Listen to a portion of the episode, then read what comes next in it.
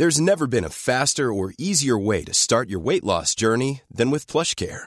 PlushCare accepts most insurance plans and gives you online access to board-certified physicians who can prescribe FDA-approved weight loss medications like Wigovi and Zepbound for those who qualify. Take charge of your health and speak with a board-certified physician about a weight loss plan that's right for you.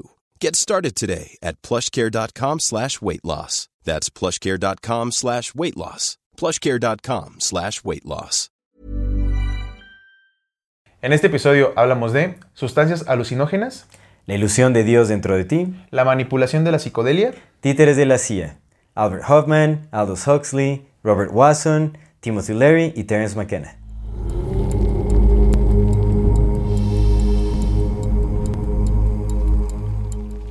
Bienvenidas todas las personas que nos ven y nos escuchan. Ese es Amor Fati. en la infinita brevedad del ser. Yo soy Aldo Acra. Yo soy César Jordan. El tema de hoy es enteógenos, la divina mentira. Antes de dar inicio a este episodio, queremos recordarle a nuestra querida audiencia que si no se han suscrito a nuestro canal pueden hacerlo ahora. No se olviden de darle clic a la campanita para que les llegue notificación cada que saquemos un nuevo video. Si les gusta lo que hacemos, por favor, ayúdenos compartiendo nuestro contenido para llegar a más personas y así seguir creciendo. Toda retroalimentación es más que bienvenida, nos encantan sus comentarios, sugerencias, historias, etcétera, etcétera. No se olviden de seguirnos en nuestras redes sociales como AmorFatiMX. Manden solicitud para pertenecer al grupo privado de Facebook de Comunidad Fati para participar en el programa de voces de la, De la comunidad. Y si tienen oportunidad de dejarnos un donativo, un aporte económico, lo agradecemos de todo, todo corazón. Muchas Eso nos ayuda muchísimo a seguir sosteniendo este, este mm, proyecto y a seguirlo desarrollando. Muchísimas gracias por acompañarnos hasta este momento. Sí, en el episodio de hoy, como siempre, queremos enviar saludos a nuestra queridísima comunidad Fati. De TikTok a arroba marihoff20, a arroba villalobos, guion bajo, y arroba a Quetzali Martínez 1. De YouTube, un especial saludo a Natalia Niño, a Shaquille, Saludos, abrazos. y de Insta a nuestro querido hermano Kane Suena, a Mario Jinx y a nuestro querido amigo Gerardo Pagus. Les mandamos un saludo, un abrazo. Muy Y especial. también queremos mandar saludos especiales a aquellas personas que nos han apoyado con donaciones. Se los agradecemos de todo, todo corazón. Muchísimas gracias. Este saludo va para Elizabeth. Elizabeth, ya sabes que te guardamos en nuestro corazón. Muchas siempre, gracias. Siempre, siempre, muchas gracias. Gracias, qué bella. También hubo una bella donación eh, anónima. Ah, Está escrito en código, ya nos dirán qué significa. Son 000, espacio, 00, espacio, 0000. Nuestro querido amigue 90. Muchas gracias. No sabemos si es código o qué sea, pero bueno, muchas gracias por la donación. Seas quien seas, muchas, muchas gracias. A Gerardo Porras. Porras. Yo iba a decir, po- es que lo escribí. Porros. Sí, sí, sí, Gerardo, escribí. Dije, Gerardo. Porros, saca. Gerardo Porras, muchísimas gracias por tu donación, te mandamos un abrazo. Y por último, a Diana Ortiz Vidaña, muchísimas gracias, Muchas, un muchas, abrazote. Muchas gracias. Gracias. Damos inicio a este episodio. Comenzamos. Amigo, Hermano, qué bendición estar aquí. exactamente. El lunes ya no tan temprano. Ya no tan temprano, ya es un poco tarde. Ya van a ser las 7, dijo Pues en- en- entre la planeación y todo, y el acá, y, y el y el allá, y el allá, así. y el acullá. Pero bueno, eh, qué tema tan interesante el día de hoy. Ya sé. Hoy, hoy, vengo, hoy vengo como tú venías el día de los jesuitas, güey. Así. Se te cayó tu Sí, dios hongo. güey, sí se me cayó. Ah, sigo creyendo en los hongos, los, los sigo creyendo, pero ya de una manera distinta. Sí, mira, que creo que es importante. Voy a volver a hacer hongos y ya te contaré. Es, es importante dar a, a conocer esto. Sí, les- Eh, sí, creo que a partir de justamente el episodio de los jesuitas, eh, tomó un, un rumbo Muy interesante. eh, interesante Sí. el podcast. Sí, sí. Porque bueno, en lo personal, para mí ese fue el episodio que eh, eh, dirigió mi, mi atención hacia... mm, La conspiración dentro de la conspiración. Exactamente, sí, o sea, ca- cambió mi perspectiva de las cosas por completo. Simón. Y bueno, a partir de que hemos compartido e- ese conocimiento, pues creo que ha influenciado demasiado el, el rumbo también del, del podcast. No el rumbo porque creo que el propósito siempre ha sido el mismo, que es, es compartir de la forma más honesta aquello que creemos que es verdad y Sí, tiene valor sí. para crear una mejor sociedad, Sí, sí, claro. una, o una mejor comunidad humana. Los programas que tenemos ya de enteógenos anteriores o de... Ajá. pues igual son con la misma honestidad de ahorita, ¿no? De lo que Por creemos, supuesto. lo que creíamos en ese momento que era real y, y la, la import- lo importante de esto es que cuando uno se da cuenta que lo que creía no era lo correcto, pues cambiarlo. No pasa Exactamente. nada. No pasa Entonces, nada. pues también les dijimos a nuestra querida audiencia que, bueno, si son, es- están familiarizadas, familiarizados con nuestros episodios anteriores de los inicios, hemos cambiado muchísimo nuestra visión sobre el mundo, sobre las cosas. Sí. Entonces, pues sugerimos que se pasen también, se actualicen en, en nuestro nuevo eh, pensamiento, porque eso es algo creo que eh, es muy, pero muy, muy necesario, el permitirse cambiar momento a momento. Creo honestamente que eh, muchas personas que están en los medios, que están compartiendo ciertas cosas, se aferran muchísimo a las ideas Sí. y les cuesta mucho trabajo cambiar de, de opinión o, eh, o aceptar las contradicciones que tienen eh, en sí mismas, etcétera. Sí, Pero creo que es, es parte necesaria de este camino en una búsqueda tal vez interminable sobre la verdad. Sí. Eh, pero es, es más que necesario. Tenemos que eh, aceptar nuestros errores, tenemos que aceptar los cambios o nue- nuestra evolución personal. Eh, eh, y tenemos que desaprender muchas cosas para aprender nuevas cosas y entender que No sabemos muy poco. Exactamente. Sí, sí, sí, completamente, estoy completamente de acuerdo. Pues esa es la idea, ¿no? También para eso es la conversación y para eso es la investigación, para justamente cuestionar hasta tus propias ideas. Exactamente. Cuando, sí, pues es eso, cuestionarte también a ti mismo. Es eso, Yo cuestionarnos siempre- a yo nosotros mismos. Bien, bien, bien consciente, pero bien consciente. Antes así cuando mm, llegaba a salir con algunas personas y eso. Y tenemos como ciertas, pues ya esas discusiones, ¿no? Que siempre se dan entre personas. Así que Sí. estás saliendo con alguien y así. Eh, se me acusaba mucho y hasta la fecha de que soy muy contradictorio. No se me decían, es que te contradices. Y lo- siempre lo he reconocido. y digo, sí, pues claro, por supuesto me contradigo porque Sí. pues un día sé algo y otro día ya sé que eso no era y así. Sí, O en ese momento que te estoy diciendo algo me doy cuenta de lo tonto que sueno y ya no. Entonces, sí, exactamente. esa es la, la, la Sí. bendita oportunidad de... Te digo que sí vengo como, como, en como esto en los jesuitas, pero tampoco tanto. ¿Sabes? Porque sí dije, bueno, está bien. Digo, sí, sí me pegó, yo la verdad es que no tanto, porque te digo que ese fue como mi... Ahí, ahí llegué a, Sí, sí te vi. a, la, a la cúspide de, de Pues la es que, crisis es que en ese programa fueron un montón de cosas que cayeron. O sea, en este Sí. nada más es... Sí son muchas, pero digamos que es un mismo sentido. Y en Ah. el otro sí fueron de... pum, pum, Pero es que a mí me pegó mucho porque justamente estudiando como esos nuevos autores, investigadores y todo eso que pues, fueron un poco más allá, pues ya también había visto el nombre de Terence McKenna, por ejemplo, y como el movimiento, o sea, ya había visto varios títulos de papers que aún no leía, pero pues que después empecé a, a leer, entonces ya estaba como anticipado a la idea de dejar caer muchos, eh, muchos falsos ídolos. Porque, mira, esa es otra cosa que tengo que admitir también. O sea, yo no, nunca he sido de la idea de, em, de la idolatría o de, o de bueno, crear Ah, como esa palabra eh, profetas y todo ese- este tipo de cosas. Pero al final me di cuenta de que sí estaba, estaba Sí colocando en una posición muy importante a ciertos personajes. Les estaba dando mucho valor dentro de mis creencias. Me estaba aferrando mucho a, a las ideologías que comparten y pues fue un error que cometí humanamente. Pero eh, pues ya pasé por mi peor crisis, entonces, bueno, yo espero, ¿no? Espero, ¿no? Espero que E, en ese sentido, ¿no? Como de creencias, ¿no? Ahorita creo que ya, ya fue como una forma también de acostumbrarme y, y de, de- de- más bien hacerme o mentalizarme a que muy probablemente tenga que seguir soltando muchas otras Sí, cosas. Sí, fue sí. como el inicio de un proceso.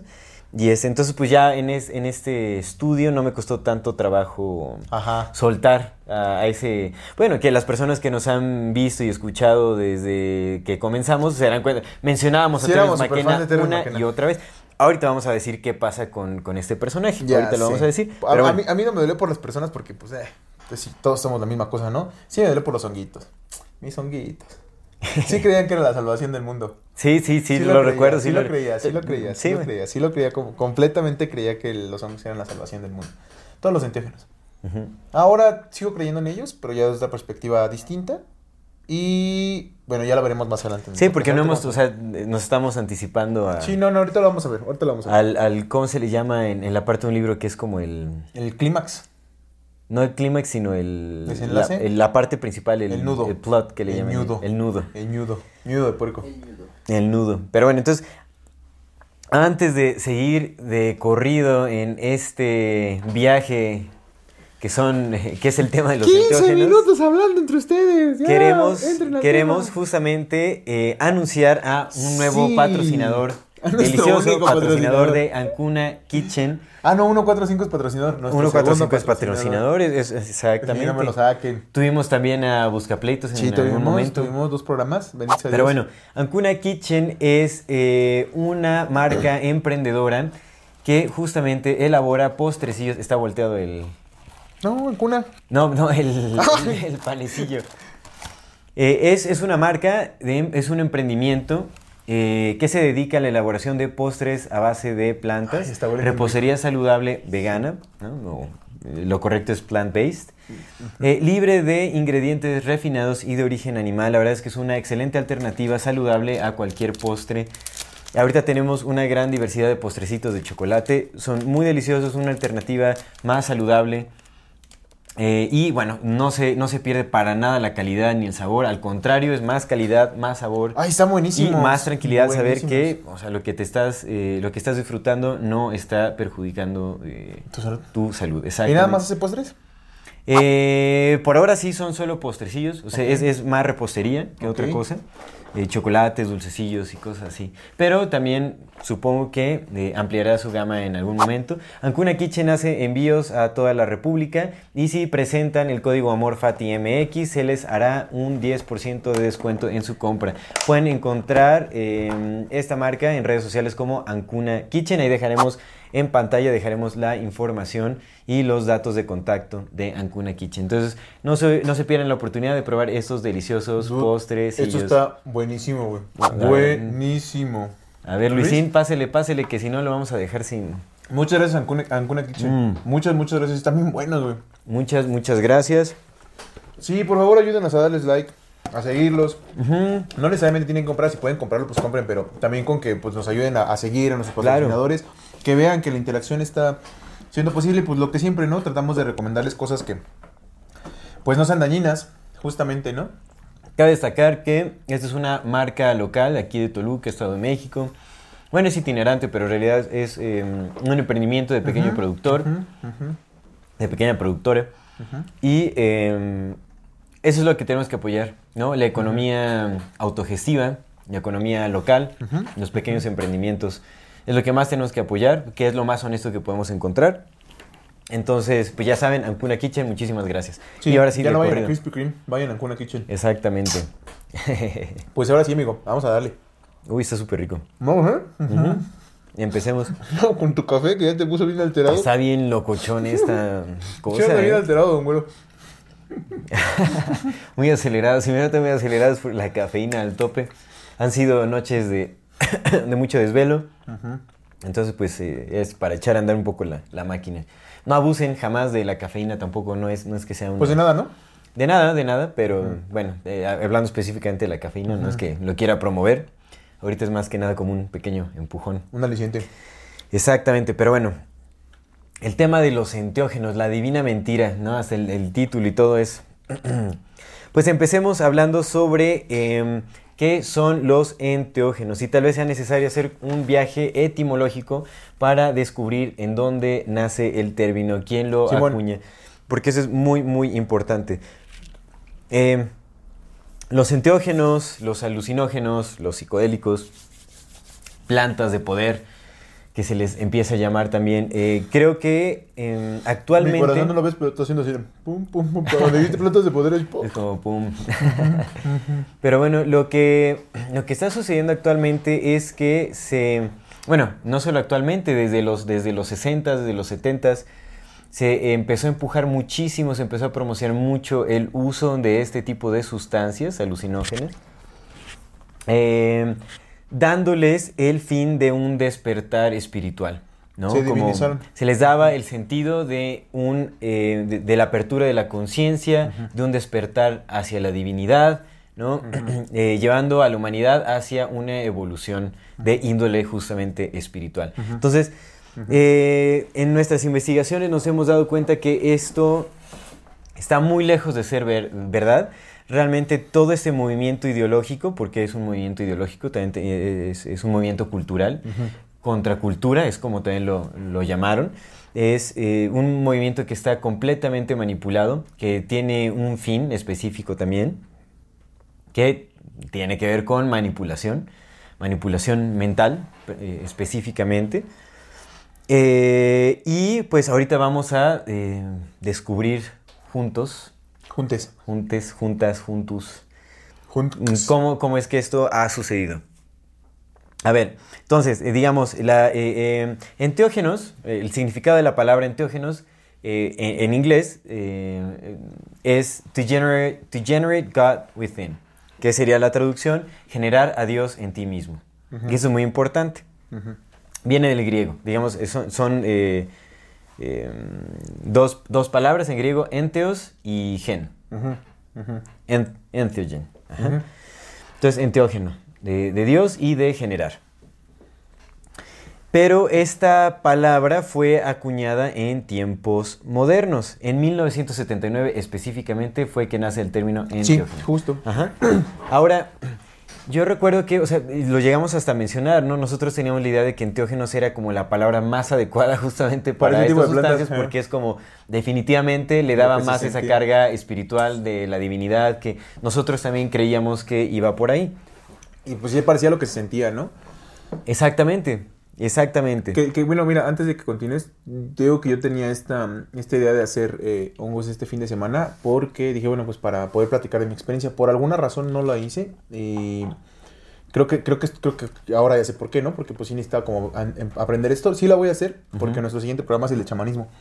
Entonces sí la voy a hacer y pues ya, ya les contaré mi, mi experiencia con esta nueva perspectiva, ¿no? A ver si no me voy al Screaming Abyss. Nada, Puede ser.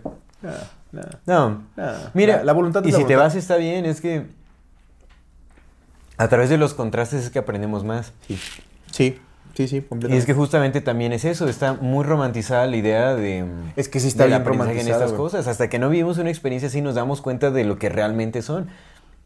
No es ni una cosa buena ni una cosa mala, es lo que es. Pero, entonces tenemos que darnos Pues es cuenta... lo que está dentro de ti, ¿no? Con razón, fíjate, ahora eso explica mucho por qué, por qué el Terrence McKenna se fue al Screaming Abyss. Por Bueno, supuesto. hay que que- bueno, hay que vamos a Sí, ver hay que seguir, hay que hablar. ajá. Entonces, Enteógeno. Para descubrir que todo esto es una falacia, que todo el movimiento de los psicodélicos es una falacia, tenemos que hacer justamente un viaje a través de los términos que se han ido acuñando desde 1953. Y los primeros estudios eh, occidentales que se han hecho sobre estas plantas. Simón. Porque sí, definitivamente, seguramente saldrán personas que digan, ay, pues, eh, estas plantas son más viejas que tus creencias.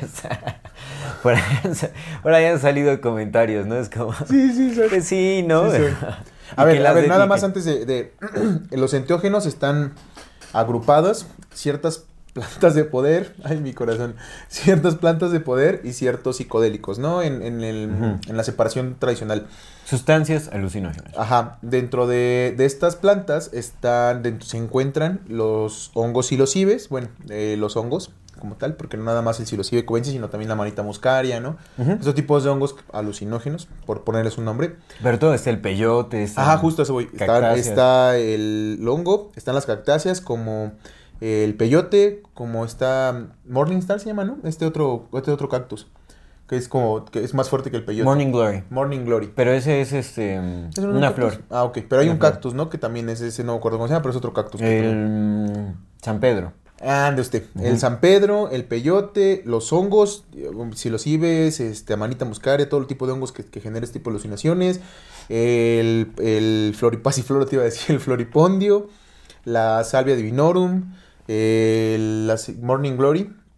Morning glory. O le llaman oleoluki aquí en Ah, Simón. manto de virgen. Eh, este tipo de plantas. Y por el lado de los psicodélicos, pues el, el DMT. Bueno, el DMT está en otro tipo de. es que No, sí, el DMT es un, es un enteógeno. Ahorita también. hablamos del, del DMT, ¿no? Porque pues también es como importante entender qué pedo con el DMT. La ayahuasca te faltó La ayahuasca, ¿no? la ayahuasca, la ayahuasca, pues es que es DMT, ¿no? La ayahuasca, la Pero la ayahuasca es como la versión orgánica, no del sintética. DMT. de- Ajá, entonces ayahuasca, la shanga, el bufo alvarius, también podría ser un Ujú, enteógeno ahí. Todo eso, todas las... El LSD, el MDMA, todo este bloque fue prohibido para TikTok. Todas las palabras que no deben usarse. Esto no va a salir ahí. Sí, MDMA, el LSD y LSA, por supuesto, el embome 25, que son como otro tipo de sustancias de este, de este parecidas a este. Y en general, todo lo que colo todo lo que te genere un, un, un cambio visoespacial es... ¿Mencionaste eh, el cannabis? Creo que no.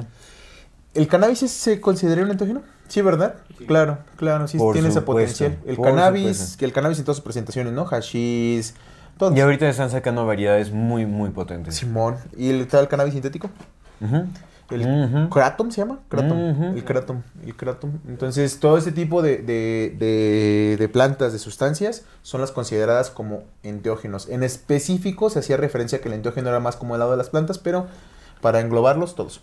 Eso es más como una concepción coloquial tal vez, porque realmente dentro de los cargados de los términos ya envolvía el, el Sí, LSD. lo, y- lo utilizan discriminadamente, alucinógenos, psicodélicos o enteógenos. Ujú. Sí, sin Es exactamente lo mismo y es, es, es el- es lo mismo. Es la misma, digamos, como la misma idea evolucionada en distintos Simón, términos. sí, usted McKenna siempre les llamó psicodélicos a todos, parejos. Pero bueno, es, esa, esas, son las, esas son las sustancias a las que nos estamos refiriendo, ¿no? Para que entendamos todos a qué nos referimos cuando hablamos de enteógenos.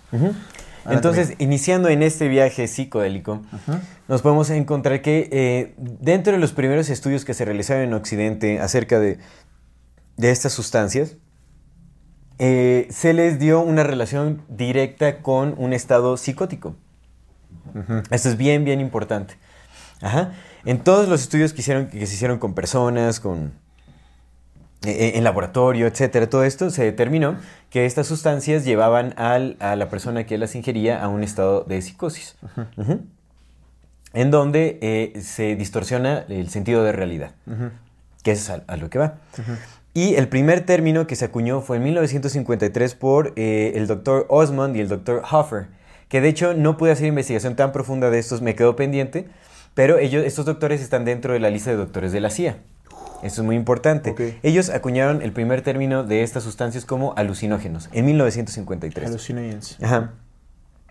Después de ahí, justamente se siguieron haciendo más estudios en los, en los si- siguientes años, se les determinó como psicotomiméticos. Psico de psicosis, porque justamente son sustancias que producen psicosis. Te llevan a un estado de psicosis.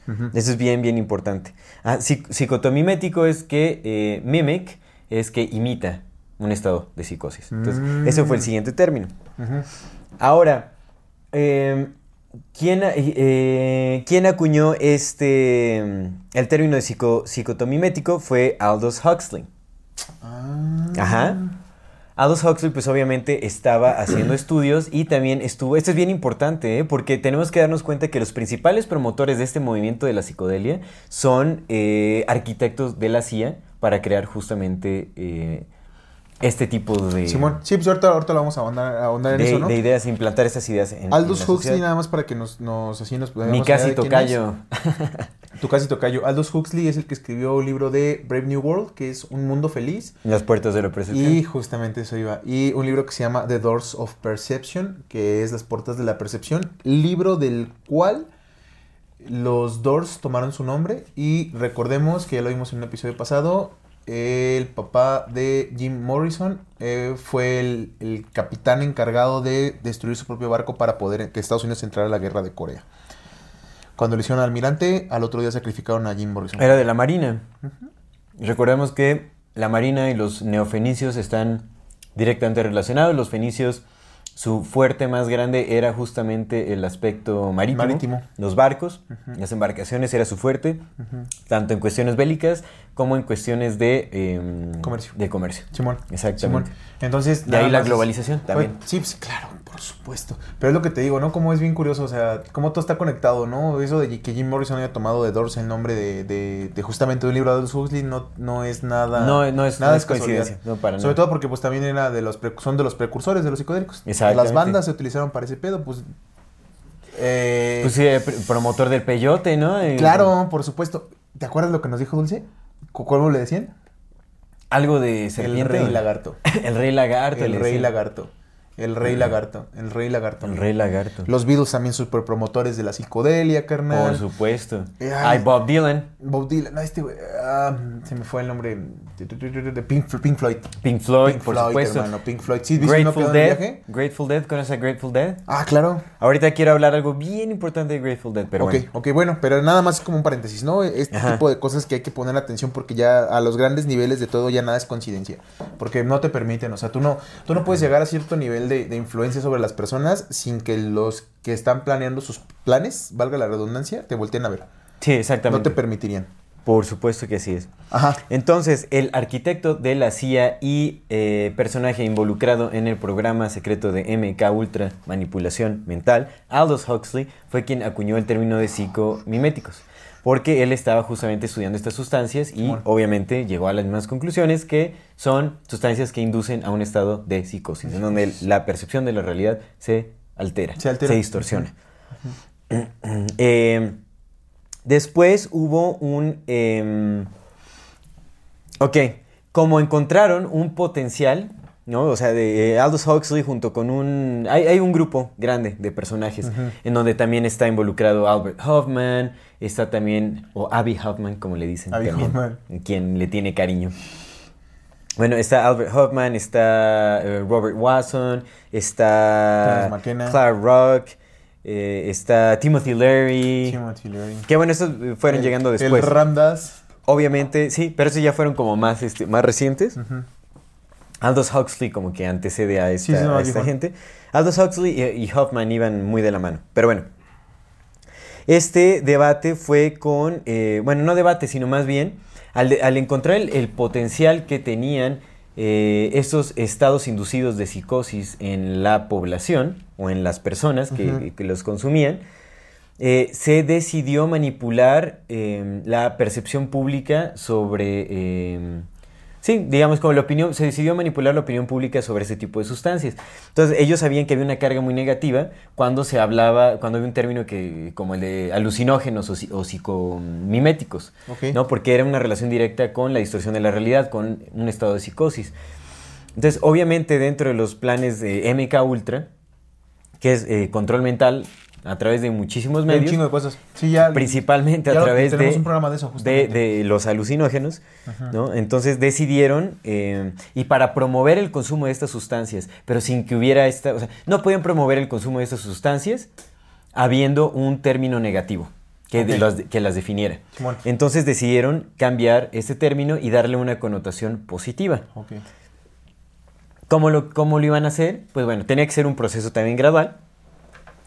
Y de ahí lo pasaron a una relación como de expansión mental o de, de- de exposición mental. Entonces, eh, tuvieron una reunión doc- eh, el doctor Osmond y, y Aldous Huxley eh, para de- decidir un nuevo término que definiera a estas sustancias. Entonces, Aldous Huxley eh, propuso el nombre eh, Phanerothime, que significa manifestador del alma en inglés. O fa- fanerotimo sería, supongo, en español, no sé cómo se... Ok. Fanerotimo, pero Phanerothime Ajá. en 1957. Eh, que, es, que es como manifestador del alma, ¿no? Como para darle este Sí, sí, sí, sentido sí, más espiritual. Sí, sí. Doctor Osmond como que no creyó que fuera, que fuera a ser tan catchy como tan no pegador el, el ¿quién- término. quién, un poco raro todavía. Entonces él propuso el término psychedelic. En inglés, estamos hablando en inglés porque así fue como se Sí, claro, los pues ahí viene, Antes sí. fue allá y después ya nos llegó Sí, acá sí, la sí, sí, versión sí. en español, ¿no? Psychedelic. Pero psychedelic, que significa mind manifesting, o sea, manifestador de, de la mente. Ah, mira. Y ahora esto es muy interesante porque decidieron ponerle una E en lugar de una O. En español sigue siendo psicodélico, porque es de psycho, de psicosis. Sí, sí, sí, y allá Ajá. es de psique. Y exactamente, lo Serán cambiaron psiquedélicos, a psique, entonces. psiquedélicos. Deberían ser psiquedélicos. Psiquedélicos. Claro, claro. Ajá. Pero aquí conservó su, su principal... Sí, pues aquí no le importábamos, ya dijeron, ya, con, Ya, sí, no, entró, acá, ya acá entró, nos- ya estos güeyes, ya. se, comen todo lo que le llega. ¿no? Sí, sí. Ya, o sea, pues ya, ¿no? De- desde la españolización de todo fue... Ya estábamos como amaestrados a, a la domesticación. Pero bueno, en fin. Desde antes. Sí, desde antes también. Sí, exactamente. Desde, Desde... Lo, que, desde lo que hacían entre ellos los mexicas y todos esos güeyes, ya la banda era como, eh, otros güeyes que los conquistan. Entonces, bueno, Qué loco. llegaron al término psicodélico, que eso tuvo pues mucho más pegue. De hecho, es, un término que se sigue conservando bastante. Sí, yo, sí, creo que los hasta, psicodélicos. yo creo que hasta tuvo más auge que, Que el- exactamente, Simón. que en- eh, los enteógenos, que fue el... el, eh, ¿Cómo se le ¿Cuál es el opuesto del precursor? El, El sucesor. el sucesor, exactamente, el sucesor. Entonces, esto también, el, el término que se quedó en- entre la, era como la, la decisión que estaban tomando Osmond y, y Huxley, Ujú. Se decidió obviamente por el término psicodélicos que tuvo muchísimo pegue. De hecho, es muy chistoso porque se estaban utilizando eh, métodos propagandísticos para hacer como frases que fueran eh, como hasta rimas y, y cancioncillas, como cosas que pegaran mucho en, en la, en la mente de las personas. Todo esto está documentado. De hecho, eh, ves que te mandé una- un artículo investigativo de Jan Irvin. Me parece que sí es de Jan sí, Irvin. Sí, sí. Según yo sí es de Jan Irving, que se llama, se llama Entheogens, What's in a Name? The Untold History of Psychedelic Spirituality, Social Control and the CIA. Así es como se llama el, el artículo en inglés. Que es bueno, enteógenos que hay en un nombre, la historia no contada de la espiritualidad psicodélica, eh, control social y la CIA. Así se llama este, de Jan Irvin. Es, un, es una investigación, un artículo muy bien citado, hay muchísimas fuentes, datos Sí duros están. Por todos lados, está muy bien. Ahorita igual quiero hacer una mención sobre Jan Irvin, pero bueno. Eh, en este artículo, eh, pues se menciona todo eso que, que estamos eh, comentando. Algo te iba a decir y ya se me, se me fue que iba, que, iba, que iba con eso. Pero bueno, entonces en 1957 se quedó el término psicodélicos, o psychedelics en, en inglés, Simón. de Sí, sí, psique, sí. ¿no? Como mind manifesting. Ahí ya se le empezó a cambiar el, el sentido. ¿no? Y es que, eh, o sea, el nombre tiene todo que ver. Y de hecho, este artículo se llama así, What's in a Name, porque eh, creo que hubo un momento en donde se le preguntó a Aldous Huxley, What's in a Name? Y lo que él contestó, Practically everything. Simón. Prácticamente todo. Lo decía Shakespeare. La rosa está en el nombre que le damos a la rosa. Exactamente. A rose is a rose. Lo- Es, es- algo bien cagado. Te digo que esto tiene que ver mucho con poesía. A ver, de una vez. A ver. Ujú. Bueno, no más adelante. No, espera. Sigue, sigue, a- sigue, sigue, sigue, sigue. Entonces, eh, después de que se le empezó a dar esta ya connotación más positiva a los psicodélicos como una forma de manifestar la mente, de expandir la mente, Ok. decidieron inculcarle aún más el sentido espiritual a estas sustancias. Pero por muchísimo tiempo se manejó el término de, de- de psychedelics. Del 57 al 79 siguió siendo este, esta tecnología. Digamos que todo el, todo el movimiento de hippie, de los 60s, 70s, activismo, espiritualidad, flower childs y todo ese rollo, se llamaban psicodélicos. Y de hecho, digo, o sea, fue un término tan usado que hasta la fecha se le sigue llamando más psicodélicos que Que enteógenos. enteógenos, pues te digo, Terence McKenna nunca dejó de llamarlos psicodélicos. Enteógenos fue un término justamente ya para meterles así como en todo el sentido espiritual, que tuvo mucho éxito, a pesar de que no los llamemos así tan a menudo en, la sociedad, Ajá. el sentido espiritual se metió durísimo. Sí, de, sí. de- de expansión mental o de la conciencia, de mejor, de- de- del mejoramiento de procesos mentales y todo eso, pasó a lo divino. Y adivina quién acuñó este término, El enteógeno. el enteógeno, No sé. Robert Wasson. Sí, va, sí fue. Robert Watson junto con el Sí profesor Carl A.P. Rock. Sí fue, sí fue. Ellos dos acuñaron el término enteógenos. Ahora, Robert Watson fue quien... Ah, Carl A.P. Rock es el que, el que tiene el libro con Robert Watson, Rock y... de y- Camino de a Eleusis. güey. Exactamente, exactamente. Simón, sí, güey. Sí, sí, sí, sí, Rock, sí, claro. Entonces, Rock, Hoffman y Watson. ajá, este eh, Robert Oye, Gordon oye, ¿cuándo, Watson. ¿cuándo fueron las, las expediciones de Watson a México? ¿En el 50 también? Ajá, Ok, va. creo, no, no sé si en los 50, si a finales no? de los 50 o en los 60. No, ya fue 60, ¿no? Porque llegaron Fue todos los 60, hippies. fue 60, ajá, Ok, fue ok, 60. Va, ajá. Que eso es muy importante mencionarlos. Robert Watson fue quien introdujo a todo, digamos, como al mundo moderno de Occidente, el, eh, quien promovió el consumo de los, eh, hongos, los hongos. de psilocibina. Simón, sí, sí. Esto es bien importante. Robert Watson fue, la, fue el... Por, por Robert Watson, María Sabina es la figura... Fue quien iconizó a María Sabina. Simón. Exactamente. Sí.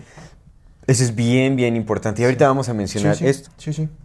Entonces, enteógenos, que significa generar a Dios en ti mismo, ya eh, preñó de divinidad el sentido de los enteógenos. Entonces podemos ver cómo se manipuló el término para transformar completamente cómo eh, percibimos, cómo concebimos la idea de Es que estas chingo de sustancias. sentido, güey. De, de creadores de un estado de psicosis a un encuentro directo con Dios.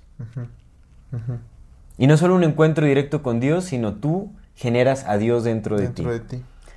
Que recordemos que esto tiene mucho que ver con la agenda transhumanista que estamos viendo, que es esta idea de que podemos ser dioses. Sí, pues de hecho todo, güey. Tiene que ver con el pedo también de la, de la eugenesia. Exactamente. Sí, que tiene que ver con la cuestión evolutiva del mejoramiento de genes, el mejoramiento de, de eh, cualidades cognitivas, etcétera, etcétera. Simón. Que bueno, no sabemos hasta qué punto se... Hace falta más investigación, definitivamente esto es... Pues ya saben, ojalá nos sigan en todo este trayecto. Y trabajo de campo, ¿no? Como vol- Y volver trabajo a de campo. volver a probar. Por eso es que es... este, por eso es que es bien importante que nos apoyen Es mucho. que, güey, es un gusto, güey. Es un gusto. Es No, un no gusto. hagan eso, no ¿Qué tal manches. si va al Guasón? No, no, Ya pero miren, preguntó, "Oye, miren, Watson". jus- justamente este tipo de cosas de hongosto y la popularización, eso Sí es, son, sí es, son, es- es sí pura son, manipulación. sí son, el sí el son. hecho de que se vea como una sustancia de recreo es una estupidez, una completa estupidez. Sí. Y, y obviamente esto contradice a mi yo de hace unos meses, ¿me entiendes? O de, sí, definitivamente. Cambia uno. Entonces, cambia uno. yo ahorita no me atrevería ni siquiera a hablarlo de chiste para nada. Y ahorita pues vamos a, creo que es conveniente que hablemos de nuestras experiencias personales y experiencias eh, semidirectas con las personas eh, con las que convivimos o hemos convivido. Sí. Porque hay muchos relatos que dejan ver, o sea, creo que, y eso lo hablo desde mi perspectiva, Sí. desde mi persona, Sí, sí. uno hasta hace un esfuerzo o hacía un esfuerzo por evadir la realidad de este tipo de sustancias, ¿no? Como, como el- los malos viajes y todo ese tipo de cosas. pues Yo lo tenía pensado como, es una minoría, casi no pasa, o es como raro. o es También como- el pinche cochinero que trae uno adentro. Como en todo. Ajá, pero ahorita vamos a hablar acerca de eso, ¿no? O sea, porque no hay, no hay nadie que esté limpio. Entonces, te digo- tarde, te digo tarde o temprano, que tarde o temprano, sí, pero es un cochinero que también es eh, inducido en, en muchas, eh, Pues sí. en muchas Pues partes. sí. Ahorita vamos a hablar. Échale. ¿Qué échale, show? Échale. Mientras yo voy a probar algo de nuestros patrocinadores, Ancuna Kitchen. Oh, ya te acabaste la dona, ¿eh? Te la devoraste. Ah, carnal, ¿Tú cómo vas con tu donita? Ya, también. Ah, Es que usted está hablando. Mientras, mientras usted habla y expone, no te escuchamos. Entonces, ahorita que está diciendo que no estudia a profundidad al doctor Osmond y al doctor Hoffer, que son doctores de la CIA, están en una, en una lista de los doctores de la CIA, pues el doctor Hoffer fue el presidente del Instituto Huxley para la Investigación Biosocial. Qué nombre tan interesante. Biosocial. Ajá. Y el doctor Osmond wa- eh, eh, was. Y el doctor Osmond era el director de este instituto. Entonces, el presidente era Hoffer y el, el director Osmond. Ok. Doctores de la CIA, que fueron quienes acuñaron el término de alucinógenos en el 53. Ok. Que ya estaban en el estudio Sí, sí, sí. de ese tipo de cosas. sí. Y fundaron un instituto de investigación biosocial con el nombre de los Huxley. Otra cosa, los Huxley tienen un historial familiar de ser eugenesistas. ¿Sí es eugenesista el término en español? Eugenesista. Eugenesista. El, el movimiento de la eugenesis justamente busca el mejoramiento genético de la especie. Tiene muchísimo que ver con, obviamente, los nastis, ustedes lo adivinaron. No, no, no busca el mejoramiento genético de la especie, busca La selección. la selección, Selección. artificial de ese mejoramiento. Exactamente. Sí. Básicamente el, me- mejoramiento genético a través de la, de selección. De la selección genética. Que era lo que hacían los espartanos cuando dejaban a sus bebés y el que sobreviviera, sobrevivía, el que se moría, pues ya. Ah, exactamente. y exactamente. lo mismo que hicieron los nastis, lo que siguen haciendo hasta la fecha. Entonces, eh, Julian Huxley, promotor, y- son darwinistas, A ver, Julian, eugenesistas, Hux- Julian Huxley es el... hermano de Aldous Huxley. ¿Y su papá cómo se llamaba? El papá no sé, pero creo que es más relevante el abuelo, Theo- Theo- Theodore algo Huxley. Ah, pues ese güey, ese güey, el, el- el que era compa del, del Darwin. Ajá, ese, Theodore Ellos- Huxley. Sí, ellos- él promovió todo el... Ellos tenían un grupo que se llamaba... eh, The X Club. The X Club, ¿no? A- Hay que hablar un poquito de The. X Club. A mí, a mí, si quieres ahorita lo presentas, hablas, pero a mí me queda... Hay un vato que se llama... de- del The X Club. Bueno, The X Club era como... eh, era una mm, juntada, un grupo de intelectuales de la época. Recordemos que en, en aquellos años... eh, si ahorita la ciencia determina el rumbo de lo que crees y lo que no crees, en aquellos años todavía era más, ¿no? Estaba este, eh, pues como hasta la fecha, eh, no me acuerdo cómo se llama, que es donde, donde tienen como a todos los pensadores y, y- y esa organización es la que de- determina qué sí es verdad y qué no es verdad, ¿no? Entonces de estos 10 compas, pues estaban el, el Huxley, estaba el Charles Darwin, estaban varios pensadores de la época. Sí. Y había un especial que se, que se llama George Busk. Hice la investigación. Busk. Ya, ajá, Sí, ya, no, ya no alcancé a, hacer conexiones, pero estoy casi 90% seguro que ese vato es antecesor de los Bush. Sí, por supuesto. Porque es lo que hacen, güey. Oye, si los Livingston, Livingston se transformaron a Rockefeller.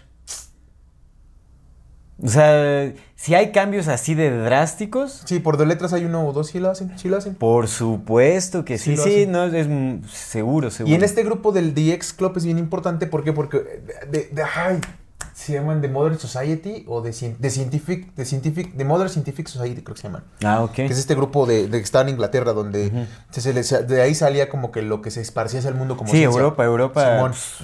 Entonces, güey, estos compas, estos compas, como eran cuates del Darwin, fueron los precursores y los principales propulsores a rajatabla de la teoría de la selección natural de Darwin.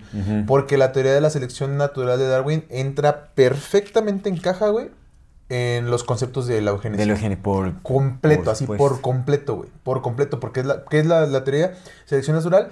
Pues que uno se va adaptando, ¿no? Y los mejores genes son los que se van quedando, los que mejores se adaptan. Tun, tun, tun, Sí, tun. la, la- la propuesta de que el más fuerte sobrevive. Sobrevive. ¿no? Es como- Simón, Simón. Sí, sí, sí. Entonces, eh, ellos fueron los principales propulsores de, de la teoría de Darwin. Sí. Darwinistas, eugenecistas, por supuesto. Sí, sí, sí. Entonces es bien curioso, ¿no? Porque, otro- bueno, lo hemos platicado muchas veces. eh, quién sabe cuál sea la historia del- de la humanidad, ¿no? Hay muchas. De hecho, nosotros eh, tenemos un episodio que se llama el- Los orígenes. ¿Qué? ¿Los orígenes secretos de la humanidad? Ajá. Tenemos un programa, ¿no? Que se llama así. Ajá. Entonces ahí como que abordamos ciertas de estas teorías de la, de la evolución, pero esta teoría de, de- del Darwin, pues ahora ya no sé, porque pues yo creía en ella, porque me hacía, me hacía muy lógica. Y decía, sí, no, no, no, no creo que niegue la existencia de un, de un eso que forme a todo, ¿no? Un Dios, pues, que forme a todo, no creo que la niegue. Pero se me hace muy plausible con- conforme a lo que yo observo y todo este rollo. Pero conforme he ido eh, investigando y estudiando cada vez más, voy creyendo que quizás la teoría de la evolución de Darwin no sea la correcta, ¿sabes? No, no, para nada. Ujú. Es una que están impulsando, pero no, quiere, no, no quiere decir la que... Porque tiene muchos huecos. Sí. Muchos, muchos, muchos huecos. Valdría la pena analizarlos más adelante o que, que- que revisiten ese, ese episodio de los... Pero hay muchos huecos argumentales en esa... Y deberíamos de tratar en un programa también. Sería bueno como hacer un análisis de la teoría de la evolución de Darwin, o sea, como analizar el darwinismo y exponerlo. Porque en realidad a mí me suena más como una idea que busca ser implementada en, en- en- en la humanidad para justificar la selección genética. Ajá, ajá. Y es que así, es como, es, como la teoría de la simulación. Por eso la- si ya vieron Ajá. nuestro episodio pasado, o sea, la teoría de la simulación es eh, justamente para que hagamos las paces con que ya estamos en una simulación, para que nos podamos meter sin A pedos a la que sí van a hacer. Pues es eso, lo aceptas completamente porque pues si ya estoy en una simulación, ¿por qué no meterme a otra? Ya estoy, ¿no? O sea, e- e- es, justamente ese tipo de cosas. ¿no? Güey, es- creo, creo que... Creo que sí, Pues sí, sí, güey. Sí, ya. güey, completamente, claro. Ya es como, pues ya estoy en una Sí, simulación. pues ya pues, está simulado, ¿ya qué te importa? Exactamente. Verga, sí. Sí, sí. Sí, cierto, pero bueno, ese, ese era el punto de DX Club, que justamente son los, los que metieron a rajatabla la DX. teoría de, las, de la evolución de Darwin. Exactamente. Ahora, ¿a qué le suena The X Club? Nada más quítenle el club y pónganle men. Y es The X-Men, definitivamente. Miren, a mí me, a mí, a mí, a mí me gustan mucho las, las historietas, los cómics, Marvel, así yo crecí siendo fan de Marvel y lo que quieran, pero pues también hay que reconocerlo por lo que es. Definitivamente también es.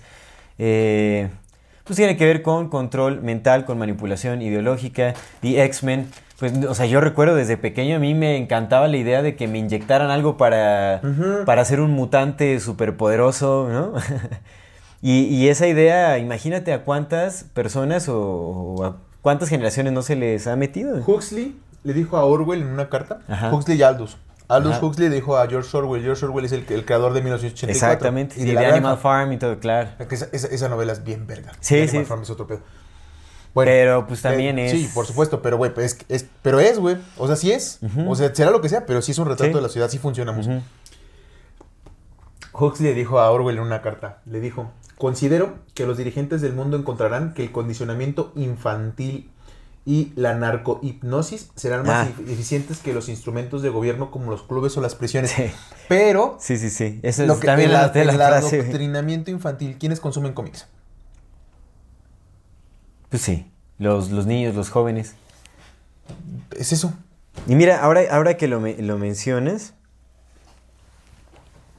Mira, pero mira, te faltó completar algo de esa, fra- de esa frase que le mandó, porque después de justamente que de, de- de prisiones, dice, y que el deseo por el poder puede ser completamente satis- satisfacido, Satis- satisfacido. satisfacido, eh, al sugerirle, sí, al sugerir su- o al sugestionar a la gente a amar su servitud, ¿sí es su servitud? Sí, es, Ahí te va. Y que el- su lujuria de poder, hablando Ajá. de los poderosos, pueda ser satisfacida por eh, sugestionar lo que dijiste a la gente a amar su servilidad, Su servilidad. más que obligarla.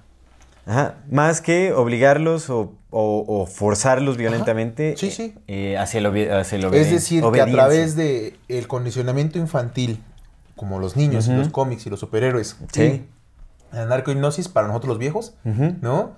O sea, te, te- te condicionan de niño o te dan drogas, ujú.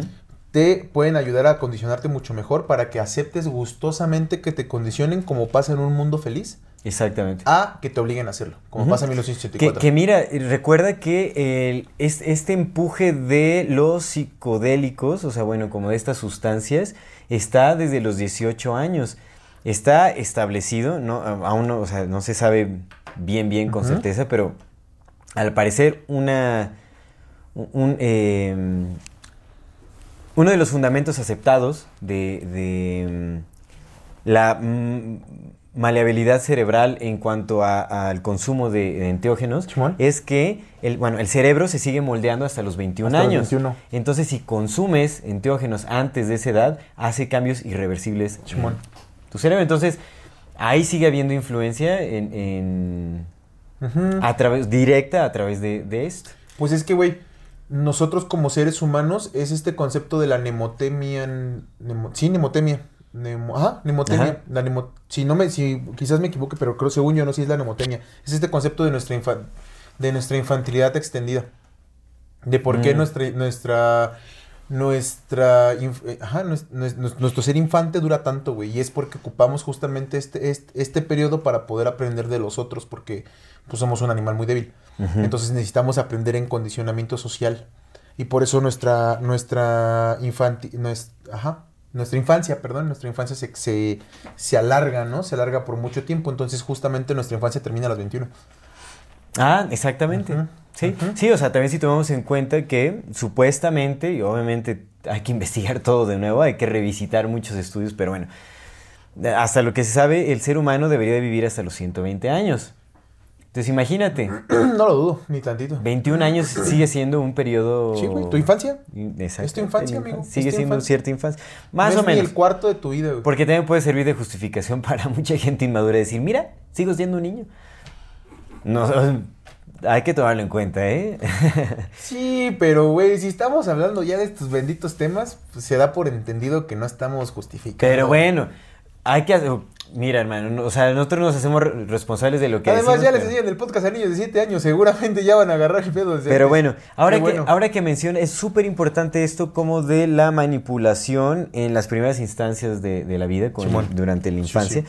porque justamente Julian Huxley y el doctor Osmond, eh, el doctor Osmond... Julian es el hermano, ¿va? Julian es el hermano, exactamente. y el doctor Osmond eh, eh, public- hicieron una publicación en el 1964 de una publicación científica, un paper, que iba tu- titulado, eh, que dice así, esquizofrenia, ay, esquizofrenia, ajá, esquizofrenia como un morfismo genético.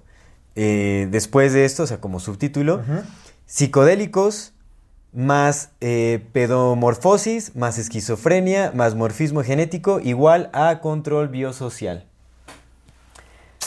Está muy loco. A ¿Qué ver, otra vez, amigo. pedomorfismo viene de, o sea, tiene Sí, el cambio de niños, con ¿no? los niños, Sí, exactamente. sí. Pedomorfismo es como justamente el, el- desarrollo eh, cerebral en la infancia y tiene que ver con, entonces, psicodélicos, pedomorfosis, esquizofrenia y, y morfismo genético igual a control biosocial.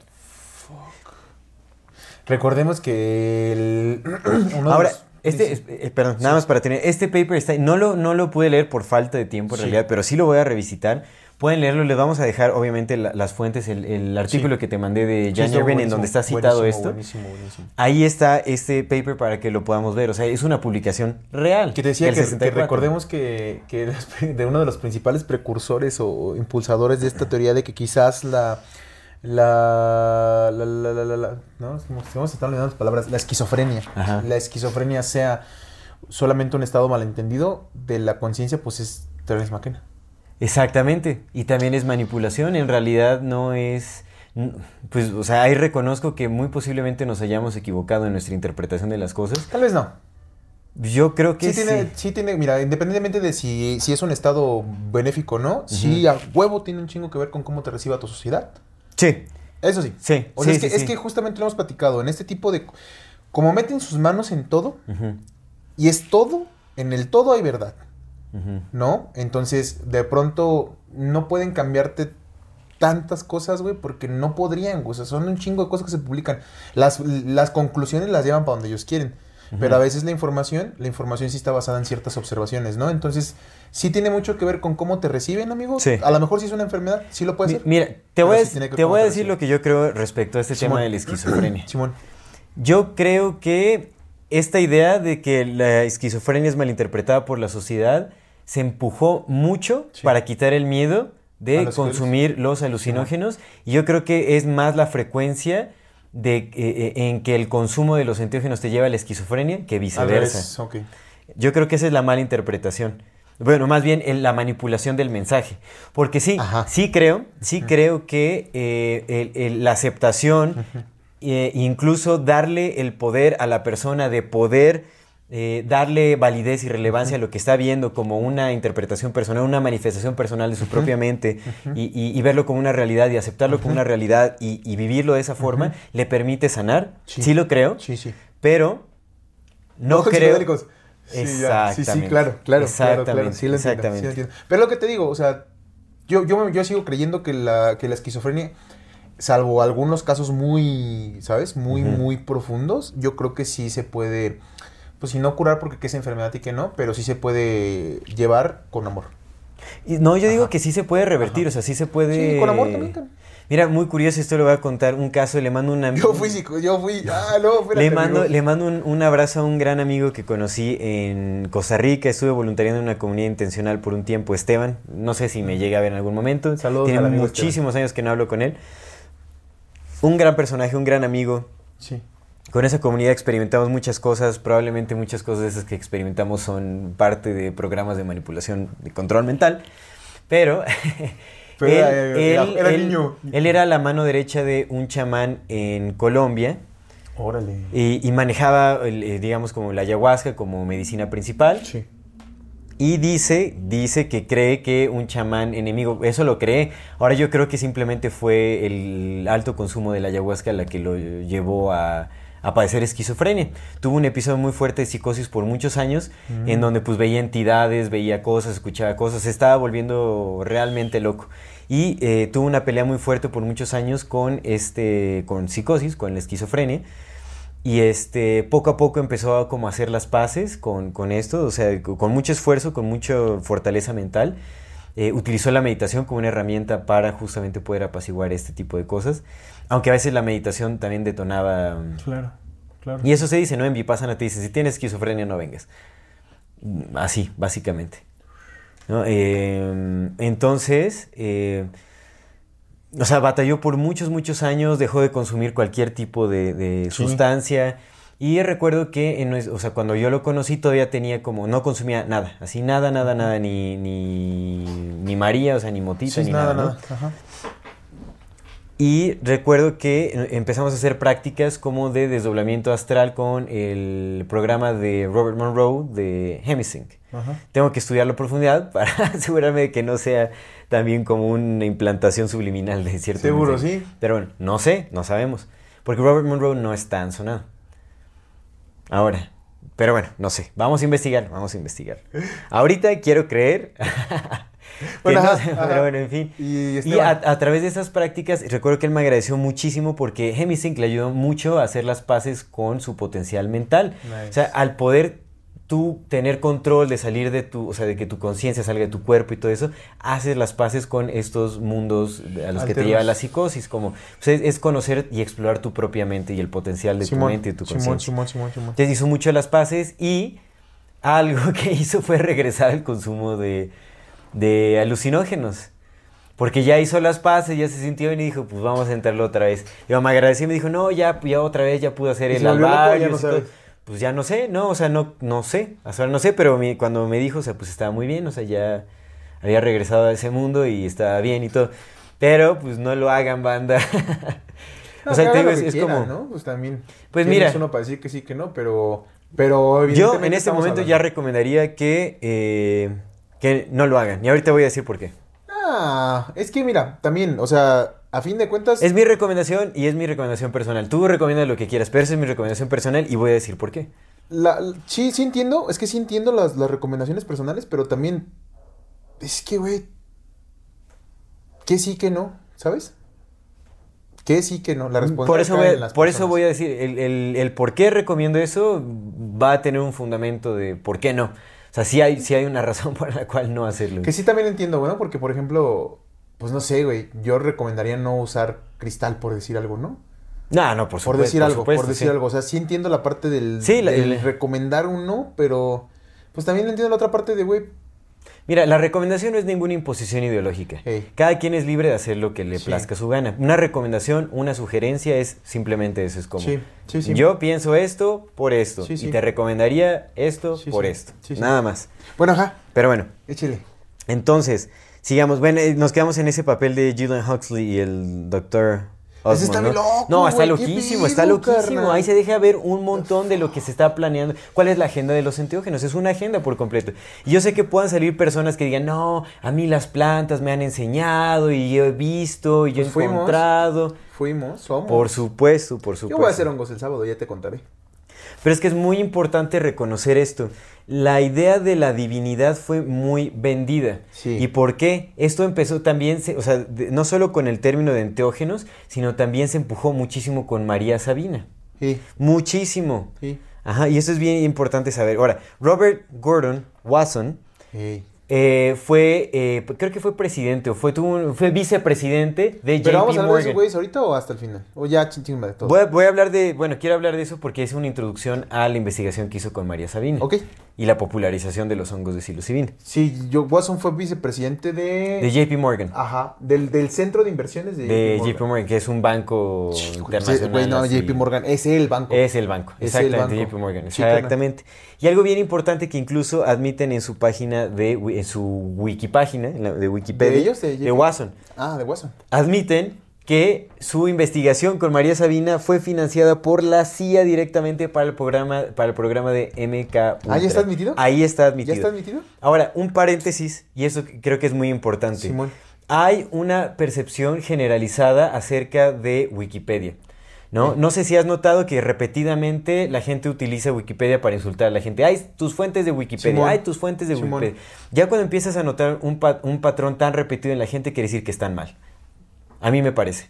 Algo que es tan repetido una y otra vez, sin análisis alguno, sin fundamento alguno, en comentarios, en casi como un meme, porque ya se volvió un meme el Sí, decir sí, que de tus fuentes de Wikipedia. Es como el de fuentes de. de ajá, fuente de Ariel 14 y esa Sí, madre, fuente quiere, de quiere decir que es una idea implantada, a mi parecer. E- e- Ese es mi parecer. Cuando se nota algo que es tan repetido en, en- en el- la colectividad, a nosotros nos ha pasado en TikTok de, ay, seguro lo sacaron. Fuentes que ni siquiera sacamos de Wikipedia, que sacamos de artículos, de investigaciones, de entrevistas o conferencias directas. Dicen, ay, seguro lo sacaron de Wikipedia. ¿No? Y utilizan Wikipedia como una pésima fuente de información. Simón. Ahora, algo bien importante es que Wikipedia, sí, en Wikipedia sí hay desinformación, Pero, pero hay información valiosísima, porque hay ciertas cosas que admiten, Sí. en donde hay hace- pues, se pueden hacer conexiones súper importantes. También puedes ver a quién desprestigian en Wikipedia, a quién no, a quién lo tienen en, eh, en alto. Wikipedia, aparte, otra cosa muy importante es que en Wikipedia por lo general hacen, eh, sí citan, hay numeritos pequeños, ¿no? que pueden ver al final de una frase, de un... de- Ah, sí, están las citas. en donde Sí. están las citas y pueden ver de qué libro viene, pueden ustedes investigar ese libro para asegurarse de que sí es de ahí. Tienen que ¿Sabes qué hacerlo, o sea, tampoco... Wiki? no es como de población, como No populus, según yo sí. Sí, porque ya Sí, ¿no? que No sé, te pregunto porque ya es que hay un No, no montón sé. de wiki- Wikileaks, por ejemplo. Ajá. O Wiki tal madre, o Wiki otra cosa. Por Sí, eso preguntaba que sí, es- el es- qué es wiki. Wiki. Pues no sé, ahorita lo investigamos si quieres, pero eso es importante. Wikipedia es una fuente de información y de desinformación. Y la desinformación también e- es información cuando tienes un ojo crítico para analizar. Te digo que es lo que dice este José Luis, José Luis Parce, el, de- el del curso de magia. Justamente la información es in, que entra, forma de que te da forma. Entonces, todo lo que te informa te da forma, güey. Y es lo que has- usan los medios para formarte, güey. Sí, Entonces, justo es lo que estás diciendo, ¿no? Toda información, toda desinformación también es información porque también te forma.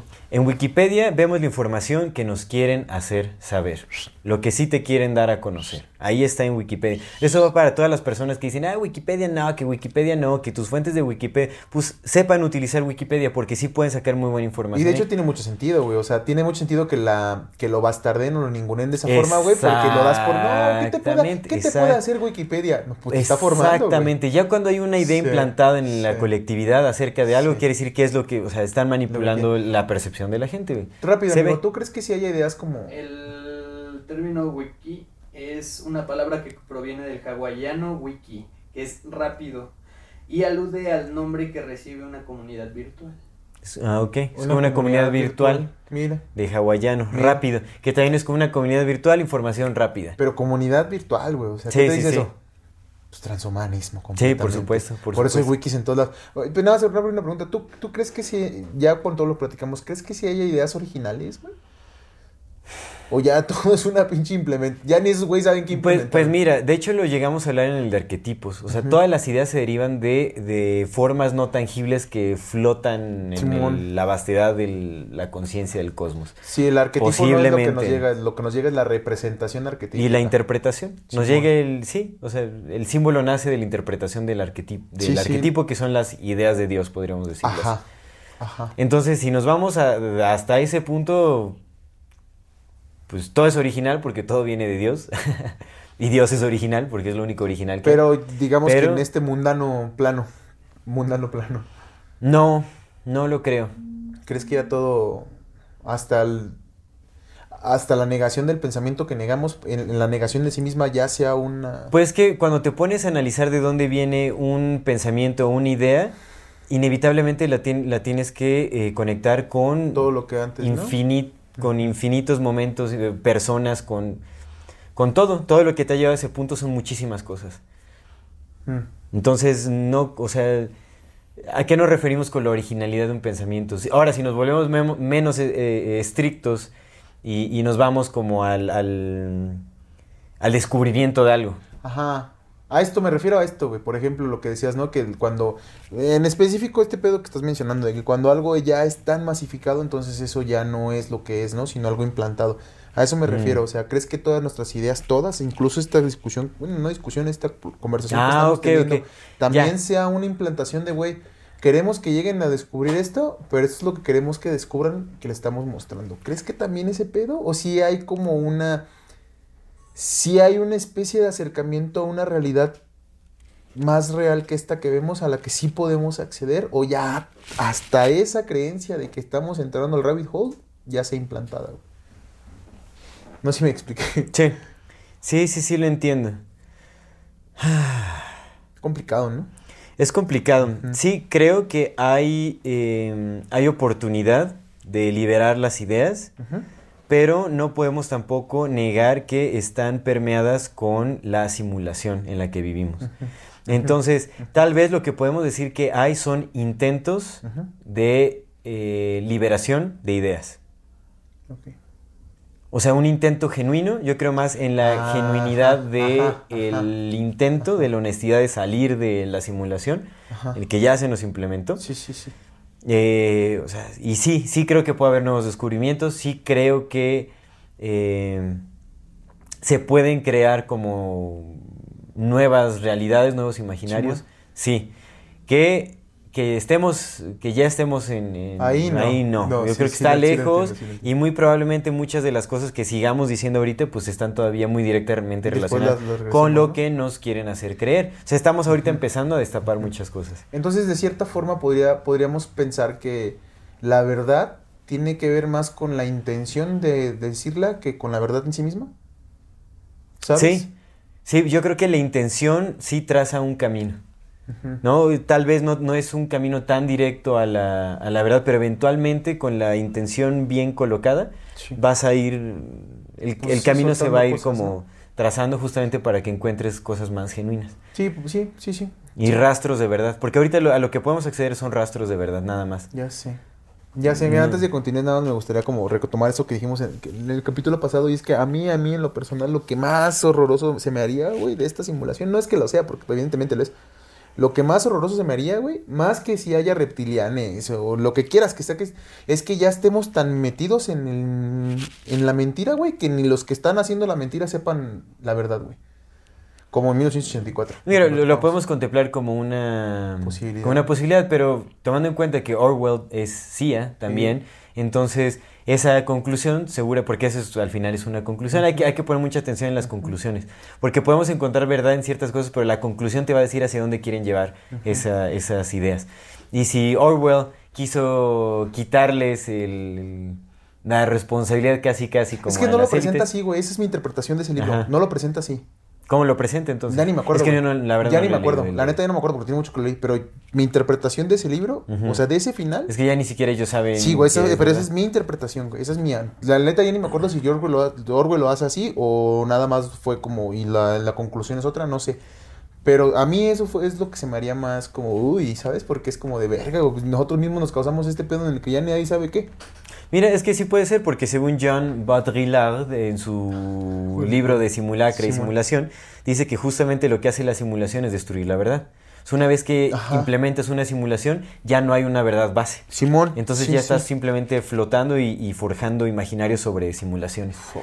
Simulación tras simulación tras simulación. Y simulaciones en, la en, en el campo de las ideas, de, de los pensamientos, de los imaginarios, de los acuerdos colectivos, Sí, sí. ¿no? Más que en, en la cuestión digital, que es a donde nos quieren llevar, que es más control todavía. Sí, pero- pues lo que supo- supongo que sí es cierto esto que, o sea, si, si, si estamos en este punto en el que ya nadie sabe qué es verdad, pues la única solución es como, mándala, quema todo y vuélvelo a hacer.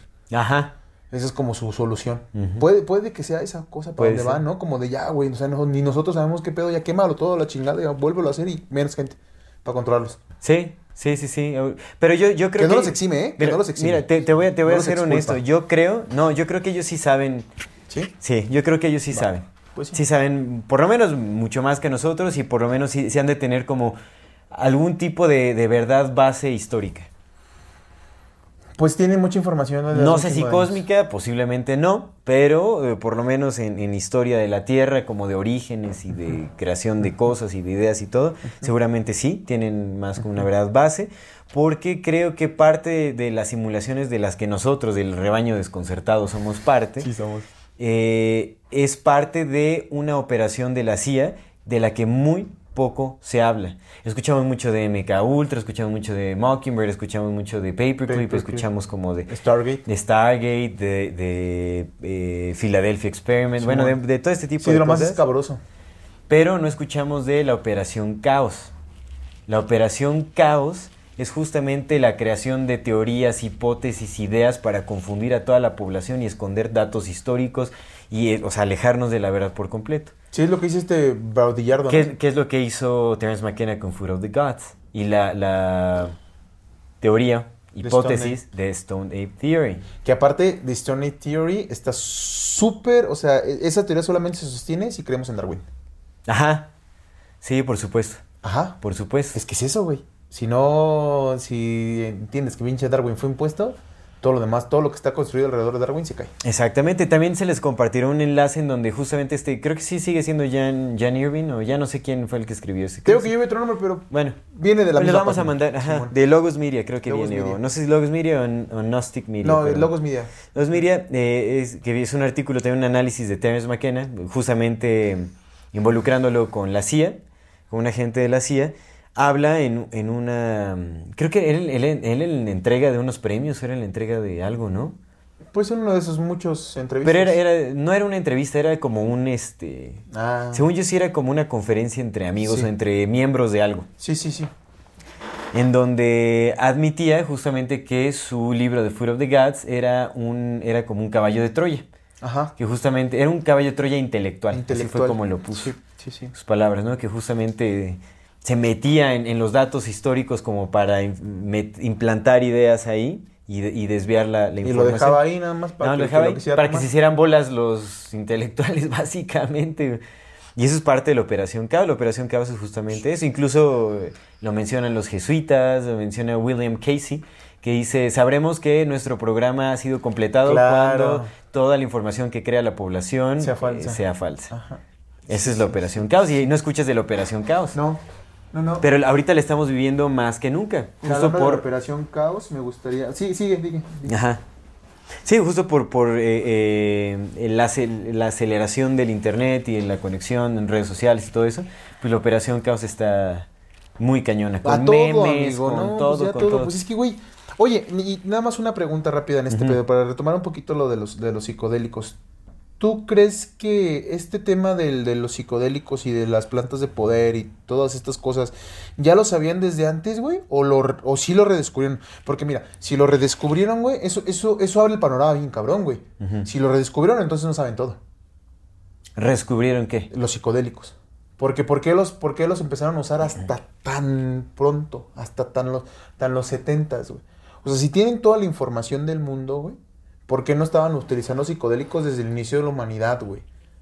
¿Sí me explico? Ya, ya, ya. ¿Por qué tuvieron? Sí, porque sí, sí los, los Mm. encontraron hasta acá, güey. Entonces, eso, carnal, eso tiene más cercano a la teoría de la simulación sobre la simulación sobre la simulación en la que ya no hay nada, ¿verdad? A que estos güeyes sí controlen todo. Bueno, sí lo controlan todo, Es- a que sepan todo más bien. Sí, no, yo creo que ellos también, ¿Tú o sea, más bien en, en sus descubrimientos están más adelante que nosotros. No quiere decir que, Que lo sostengan todo. todo. exactamente.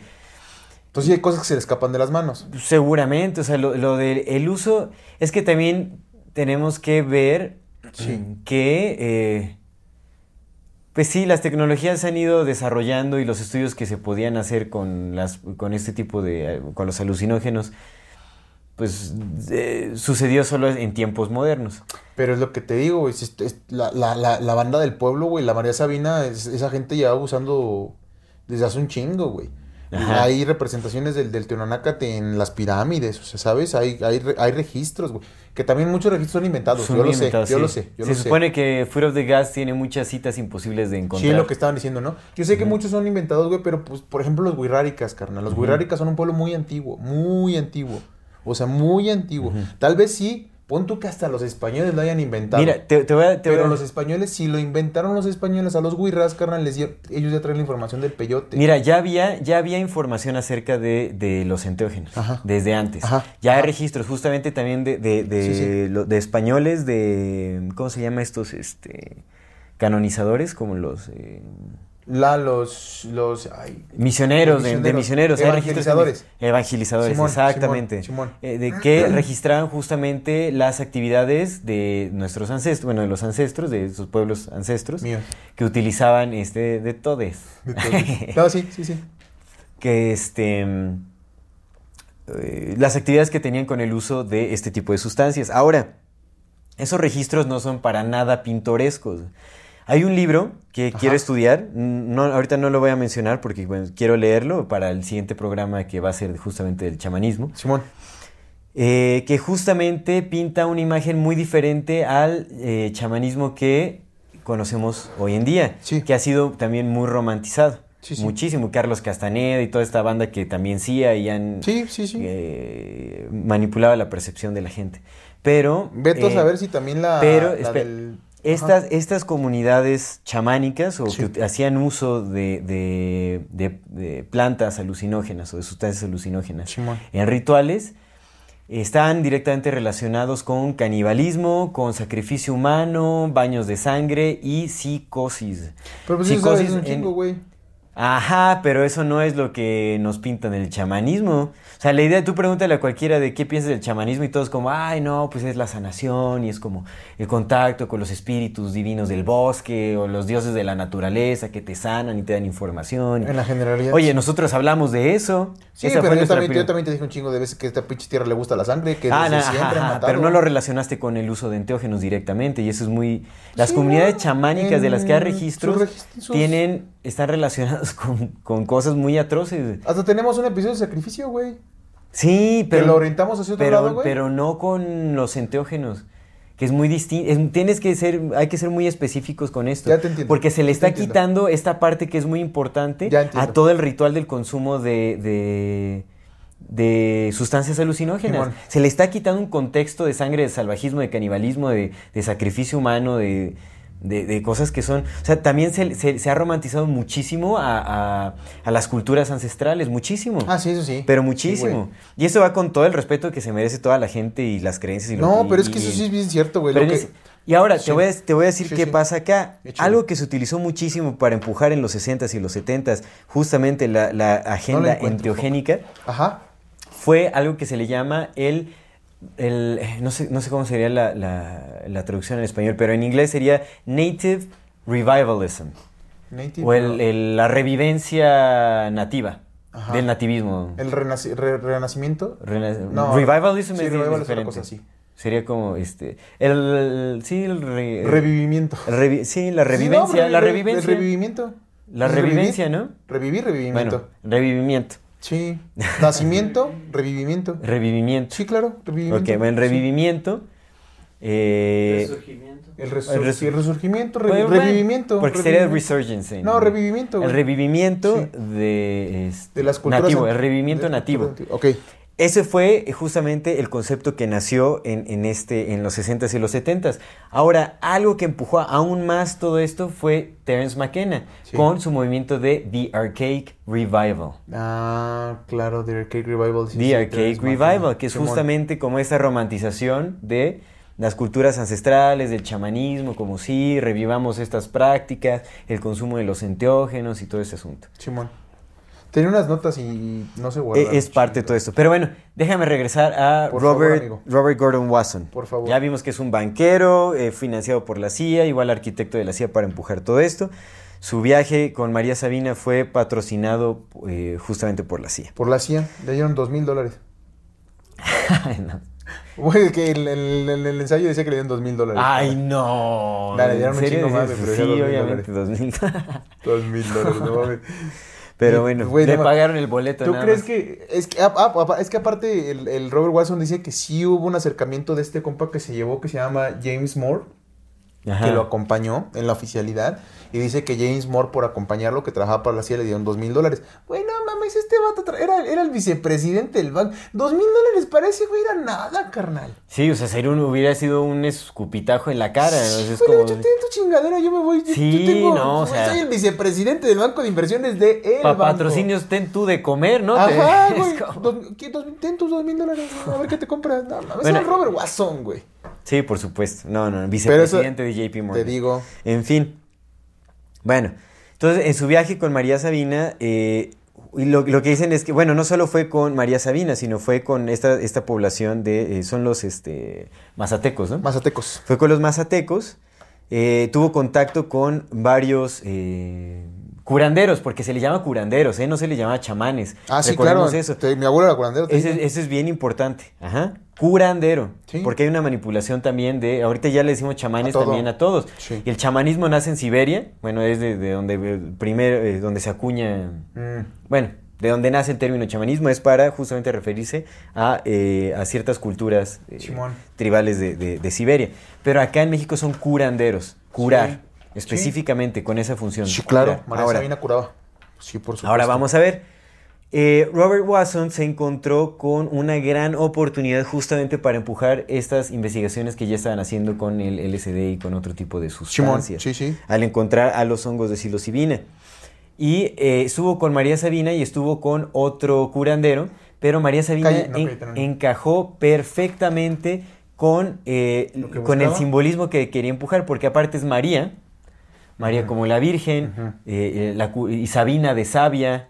¿no? Como eh, la imagen de, de la mujer redentora, la, la Virgen prácticamente sanadora Sí, sí. y todo este asunto. Entonces encontró una perfecta oportunidad para empujar como la imagen de María Sabina Sí. y relacionarla directamente con la divinidad de... Sea, o sea, la Virgen María es una entidad divina Estoy buscando una cita nada más porque luego la gente dice, ay, ¿qué está haciendo el celular? No estoy haciendo el pendejo, estoy buscando una cita, pero sí te estoy poniendo Ajá. atención. Ajá. Entonces e- es, es como justamente ponerle una imagen divina a los hongos, al consumo de los hongos. María Sabina fue perfecto, porque otro de los curanderos con los que estuvo era un este Apolonio Terán se llama el otro, el otro curandero de ahí de ese pueblo. ¿Cómo? Apolonio Terán. Apolonio Terán, bueno, eh, con el que tuvo contacto Watson, ¿no? Ajá. Pues ahora este, creo que este curandero lo que tenía es que eh, era un este, no, no encajaba para nada en la romantización del consumo de enteógenos. Simón. Porque era un este un carnicero sin un ojo. no, o sea, tenía un ojo bien amolado y aparte era carnicero, entonces pues iba a ser como no quería que relacionara justamente la imagen de los hongos o con sea, un sí hizo, sí carnicero. hizo la super investigación. Exactamente, y manipuló muchísimo eh, la función de los hongos, porque le dio como la, la resignificación de lo divino al consumo de enteógenos, porque incluso en, en un libro que se llama Cantos y Curaciones, no me acuerdo cómo se llama, de María Sabina, ella dice específicamente que eh, para encontrar eh, que, eh, eh, que, bueno, que los hongos, el consumo de los hongos su- de sus rituales, el principal propósito era curar a las personas de aflicciones físicas, de enfermedades. Ajá, y que para encontrar a Dios eran otros, otras formas. Los hongos no se utilizaban para encontrar a Dios. Eso lo recalcó en distintas, en distintas frases, en distintas ocasiones. Pues, de hecho- Recalcó una y otra vez que no era para encontrar a Dios, sino que era para curar. Sí, y siempre se refería a los niños santos, ¿no? O sea, no les decían dioses, les decían niños santos. Pues le decía a los niñitos. Los niñitos, niños santos, niños que crecen, niños que Y brotan. también le decía a los payasos. Ajá, ella también se refería a sí misma como la payasa, pero como una esencia más. Ajá. Pero haz de cuenta que María Sabina es el... Te digo que hay un libro en específico de María Sabina que es como su autobiografía. Evidentemente todo, siempre todo ya, ahora sí todo considerándolo con pinzas, ¿no? Pero digamos que en teoría este es un libro más acercado porque, aunque María Sabina nunca escribió nada porque era una persona ágrafa, no, no escribía ni leía, pero esta, esta versión fue escrita por una persona que sí era mazateco, eh, y su lenguaje materno era mazateco. Entonces, era, tenía- era bilingüe, pues, lo creció con los dos, con mazateco y español. Entonces, su traducción se, se considera como la más cercana a las verdaderas palabras de María Sabina de lo que quiso decir, a diferencia de otras entrevistas donde, pues, iban con el, el traductor de mazateco español, o de traductor de mazateco a tal, y luego de ese a español, ¿no? Pero, pues, ahí se perdía mucha traducción. Entonces, este era como el más cercano. Y en este María Sabina decía... eh, digo que hay muchas cosas que uno no pone atención, ¿no? Por, también por esta idea que tiene de romantizar las cosas. Y en esto Sí. yo no había puesto atención hasta que lo señalaste. Y sí, María Sabina siempre lo dijo. En ningún momento menciona a Dios como... Ujú. Sí es cierto, nu- nunca menciona a Dios. Pero dice que cuando iba, le habla de ellos, o sea, como de haciendo referencia a algunos seres que le mostraban cosas. Ellos le mostraron el libro de la vida. Sí, como el espíritu de los hongos, casi casi, ¿no? O sea, Justo. como la esencia, como la esencia Nunca de los dijo hongos. Dios, güey, ¿sabes? Nunca, sí cierto. Y tener una interpretación personal, o sea, tampoco quiere decir que sea de ella. el- pero la verdad de las ella era sanadora, güey. Ella era sanadora, Ella era sanadora. curandera, y pues curandera, curaba a la cual. gente, güey. Ella curaba a la gente. Sí, ¿no? y eso sí. Sí, Sí, eso, sí no eso, eso es lo que, lo que siempre dijo. Por eso llamó la atención, por eso fue un- una perfecta oportunidad para eh, promover su imagen en, en la cultura hippie moderna. Simón. Ahora, algo bien importante es que eh, Robert Watson le pidió a María Sabina tomarse una foto con él o tomarle fotos con Ajá. su imagen. Pero María Sabina le dijo, le dio la condición, y esto también lo admiten, esto también se dice en la página de Wikipedia, Simón. de Robert Watson. Eh, se le, eh, María Sabina le pidió que no la publicara, o sea, que pueda tomarse la foto, pero que no la podía publicar. Y Le valió eh, madre. le valió madre, Sí, o sea, pero para, o sea, ahí se ve que no tenía, no le importaba para nada la integridad de María Sabina, o sea, No. no. no le tenía ningún respeto. ¿Sabes por qué? ¿Sabes qué pasó después? Cuando se volvió viral la imagen, o sea, bueno, cuando se publicó la imagen de María Sabina y se empezó a reproducir en las principales revistas y, y- y periódicos y todo ese asunto de, de la época, eh, la comunidad mazateca de curanderos destituyó a María Sabina. Y la, o sea, la mandaron a volar y hasta le quemaron su casa. Y le quemaron su casa. Le quemaron su casa, pero fue justamente por eso. Porque hizo algo que se le había pedido que no hiciera. Es que fíjate porque que- se vendió a los medios. Sí, es que es bien curioso porque te digo que en este libro de María Sabina, quién sabe si esté romantizado o no, pero en este libro a mí se me hizo algo bien bonito que es que dice que en el pueblo cuando estaban, en el, en el medio exacto, en el, en el Huautla de Jiménez, en su, en su pueblito, eh, porque no vivían en Huautla, sino vivían en una comunidad de Huautla. Entonces, en, ese, en esa comunidad había dos sabios, era Polonio Terán y María Sabina. Entonces, de una vez te, te conté que lo que decía María Sabina, se- ellos estuvieron juntos muchas veces porque los dos iban a la misma iglesia y eran mayordomos, muchas veces. Y dice que nunca, nunca hablaron de los niños santos. Hablaban de todo, menos Pero no hablan de eso. sí. Pero ambos sabían que uno, uno y el otro sabían, ¿no? Pero nunca hablaban de eso. Como Claro. en este, imagínate, si ellos mismos no lo mencionaban, güey, cómo, cómo se empezó Sí. a, a Porque le tiene mucho respeto, a, eh, mucho respeto a, Sí, a la práctica. Y Porque mira, era.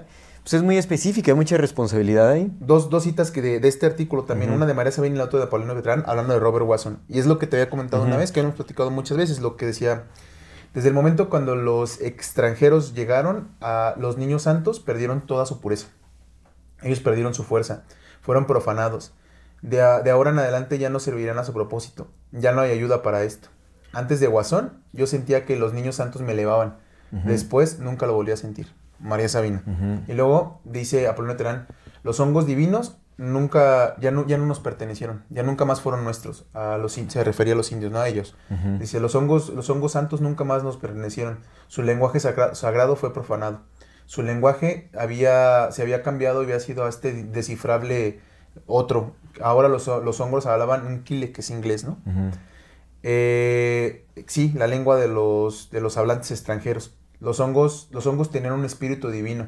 Siempre fue así para nosotros hasta que los extranjeros llegaron y lo congelaron y se lo llevaron de nosotros. Por supuesto, mira, ahí está en parte una respuesta de por qué sugiero que no consuman nada de eso.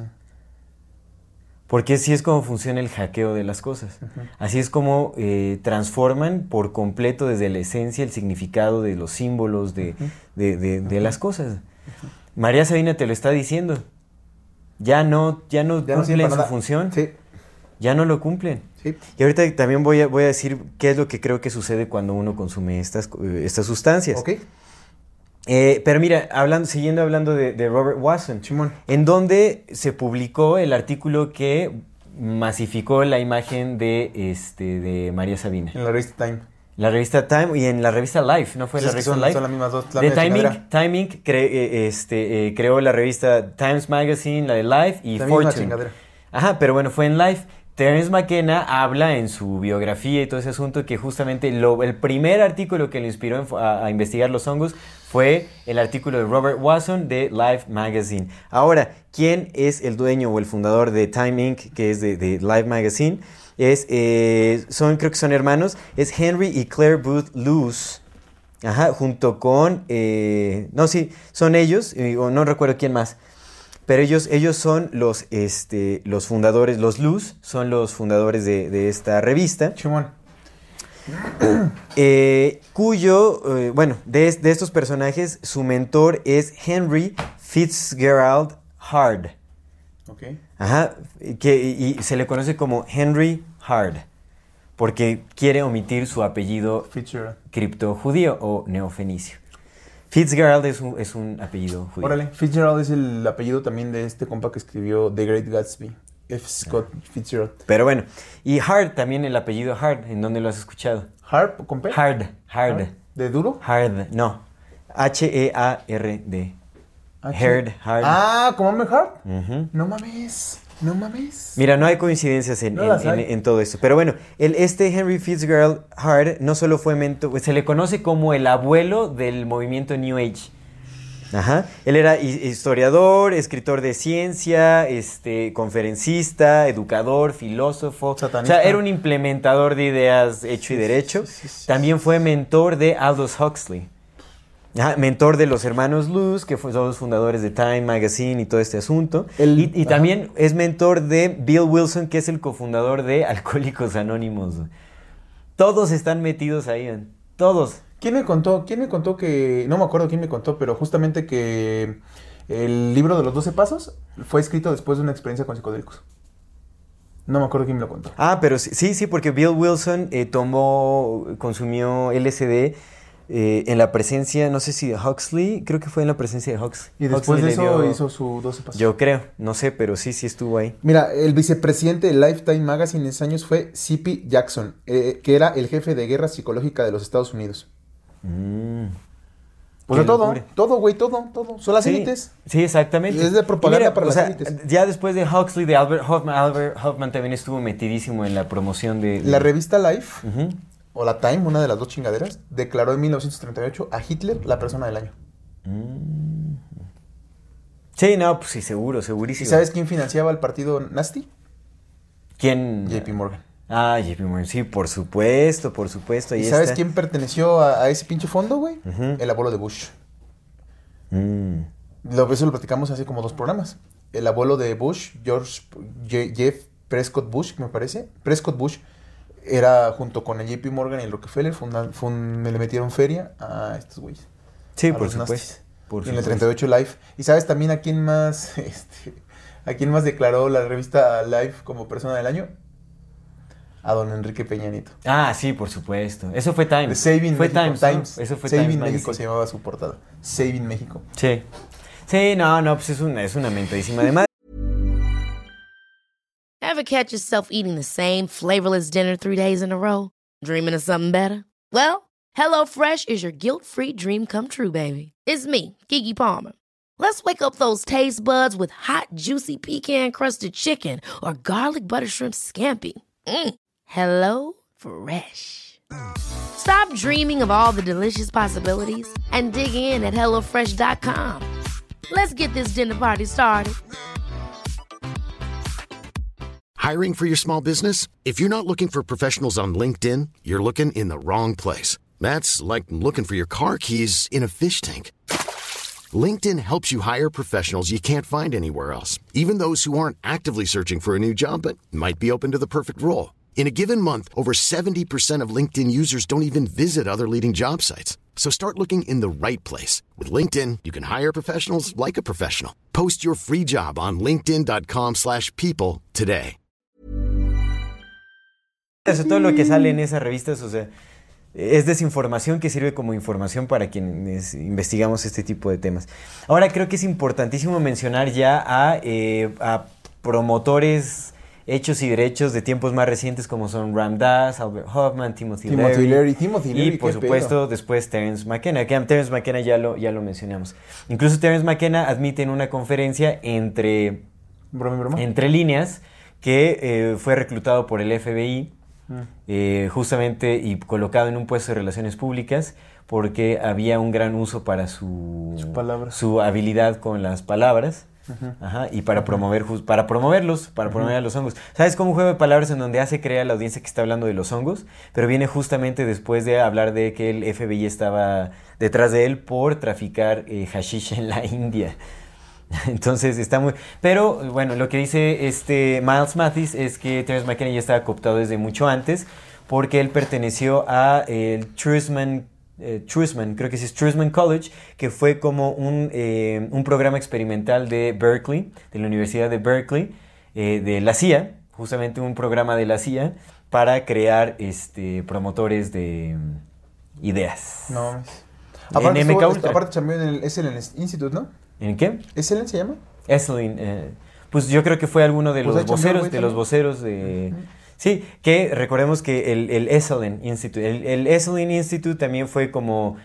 Era un, un instituto de investigación para lo que se le para lo que acuñaron Huxley con no recuerdo quién más como este Human Potentialities. No sé si fue con Hoffman o con quién fue pero bueno. Ahora Timothy Leary fue reclutado por eh, por quién fue reclutado Ah, por Huxley y por Osmond, el doctor Osmond, que recordemos que es uno de los doctores de la CIA.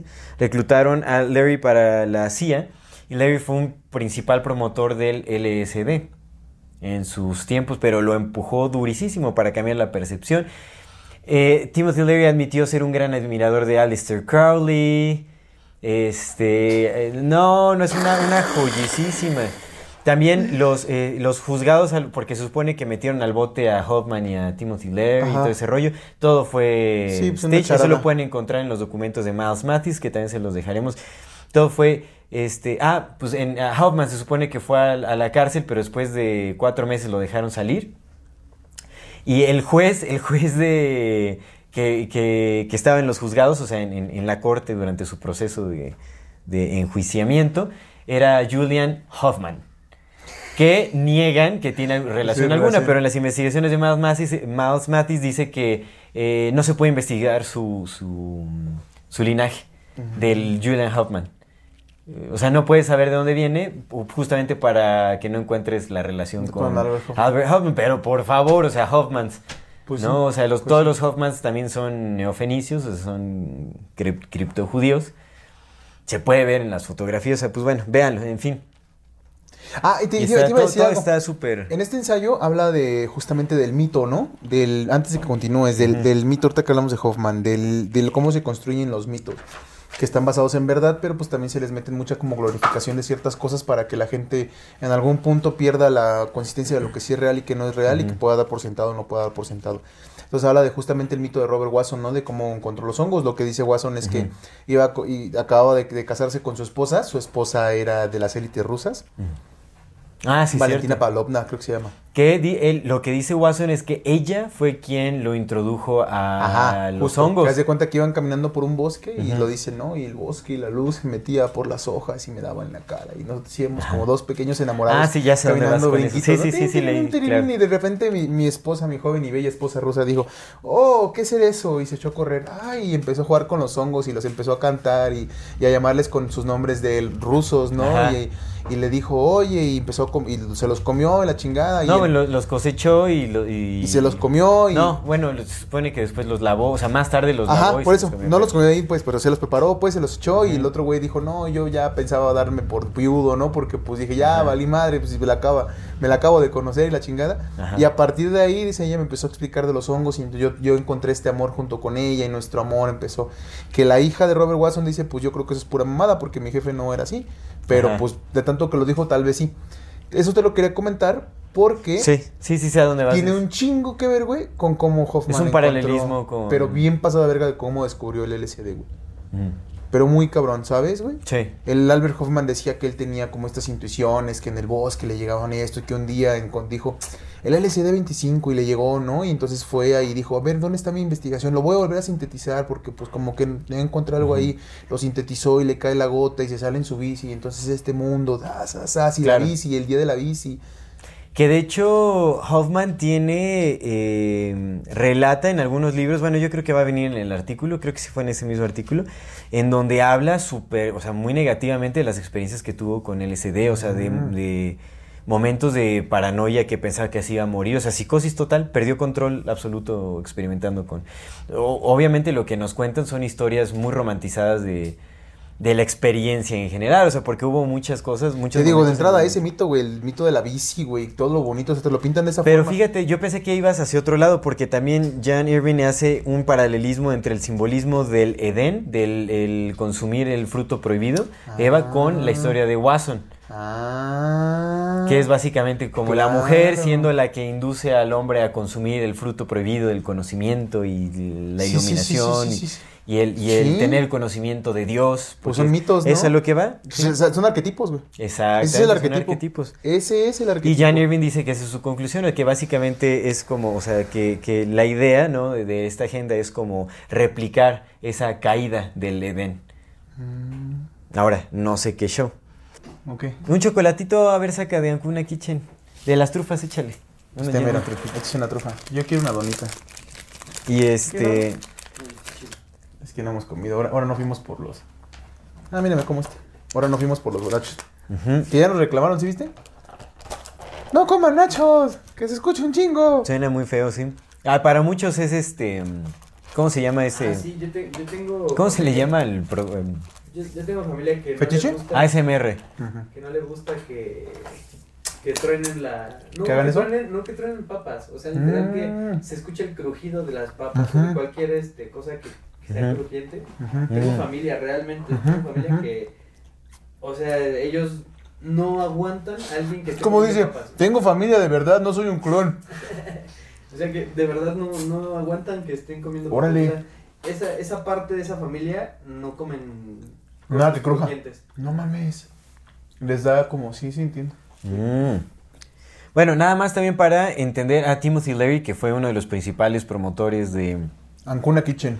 del LSD, eh, hay que dar a conocer que fue eh, contratado específicamente con la tarea de hacer propaganda en favor del LSD, promoverlo como un, eh, un, un- un catalizador de, de conexiones cerebrales, como un potencializador eh, cognitivo.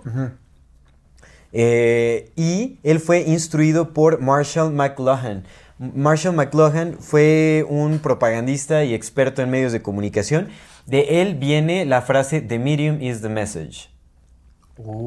Entonces Timothy Leary tiene una así como, era como un, una perso- un personaje que admiraba mucho. De hecho, en un libro de Timothy Leary, él habla acerca de una conversación que tuvieron en un almuerzo, en donde se reunieron, en donde McLuhan le da eh, consejo sobre cómo promover El LSD, o sea, directamente, así te lo dice abiertamente. Es como, eh, habrá muchas batallas que tendrás que pelear, tal vez eh, pierdas unas, pero eh, eh, saldrás vencedor. Se recuerda siempre sonreír, jamás te muestres en las cámaras enojado, molesto, triste, tal, o sea, siempre sonríe. Y, este, y le dio, Ah, un, ya le fallamos. le dio un montón de, de consejos propagandísticos. De hecho, le dijo que creara una, una frase muy catchy.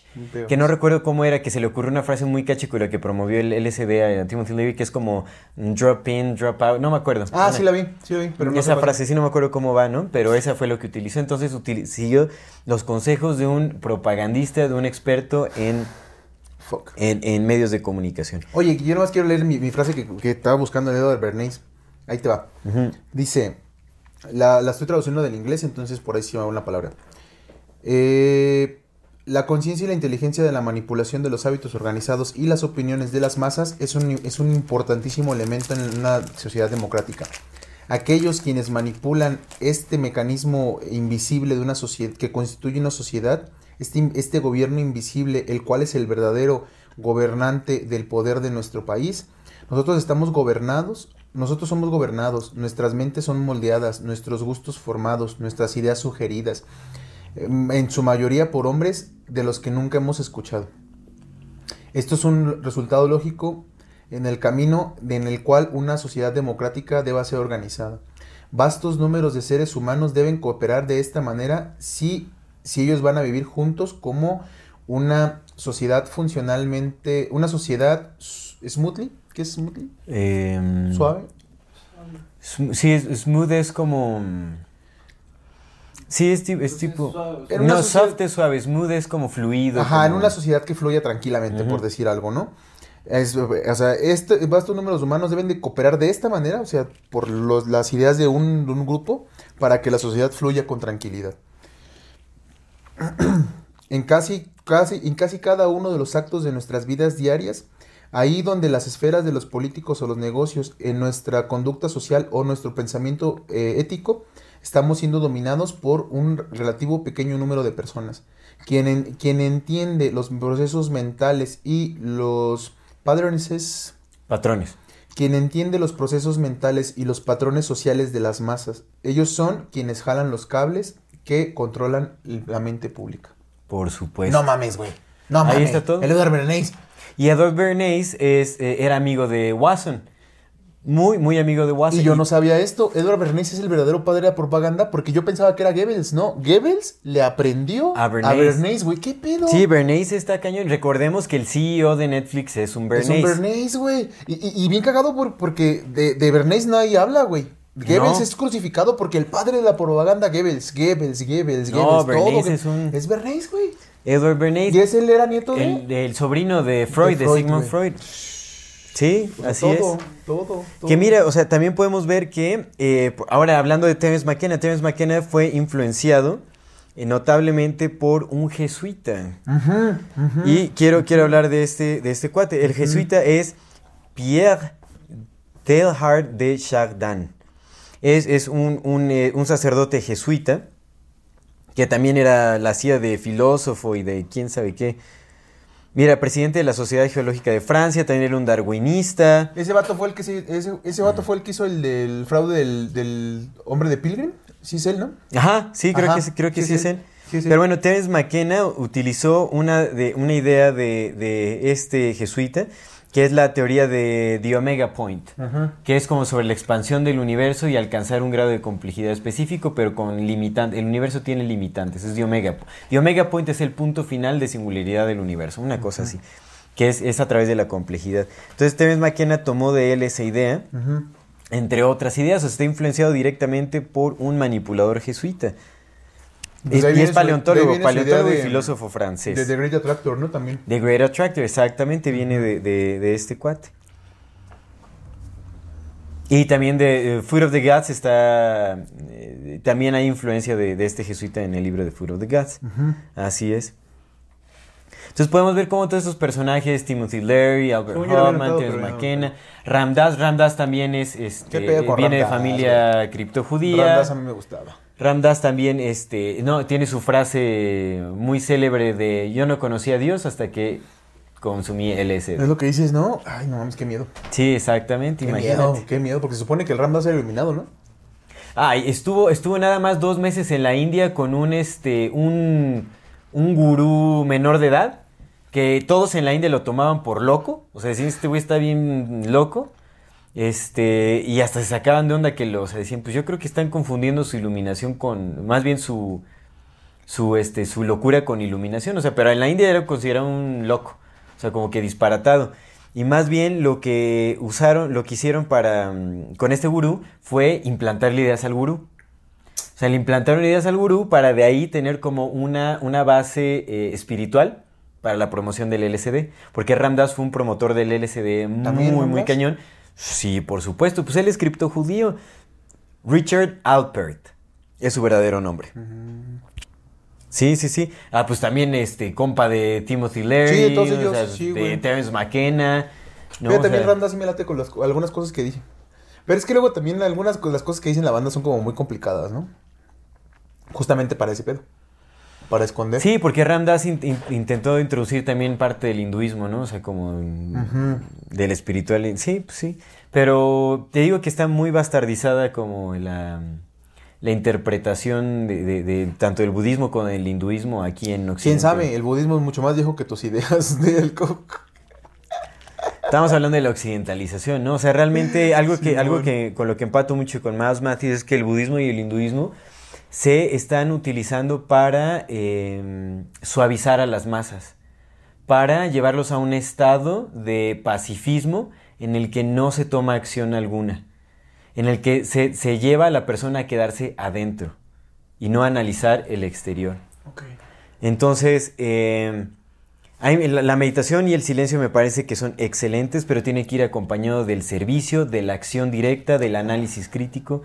No, no quedarse nada más con en, la aceptación pacifista o la, la, la- introspección pasiva, ¿no? Eh, eh, el- sí, el interiorismo eh, em, acumulado, ¿no? Creo que tiene que haber un balance. Si hay una percepción ex- externa es por algo y tenemos que aceptarlo. Tanto lo interno como el externo, todo es un balance, el uno y el otro, Pues una, todo va me conectado. dijiste, a mí me, me encantó esa, esa idea, ¿no? La de, güey, pues qué pasaría si todos decidiéramos irnos a la montaña, ¿no? Sí. Ahí No. nos encontraremos todos, siendo la misma mamada. Exactamente, ¿qué pasa si todos nos vamos, nos quedamos meditando? Pues se destruye la humanidad, o sea, si todos nos quedamos así en un estado Sí, no, yo vez te- te, te- momificado te- lo dije, ¿no? Oye, güey, a ver, se supone que es trascender a todo, güey, pero si trascendes a todo, también al sexo, entonces se acaba la humanidad, carnal. Sí, Te, sí, te- por te lo pregunté, ¿te acuerdas que Sí, te sí, preguntaba? sí. Y era genuina mi duda, es como de, güey, no entiendo Por eso yo, yo estoy de acuerdo con lo... eh, mira, me fal- hace falta estudiar Vipassana eh, como a profundidad y cómo se originó y de, de todo este rollo, ¿no? De ese Negoenka, de dónde viene y, y- y qué show.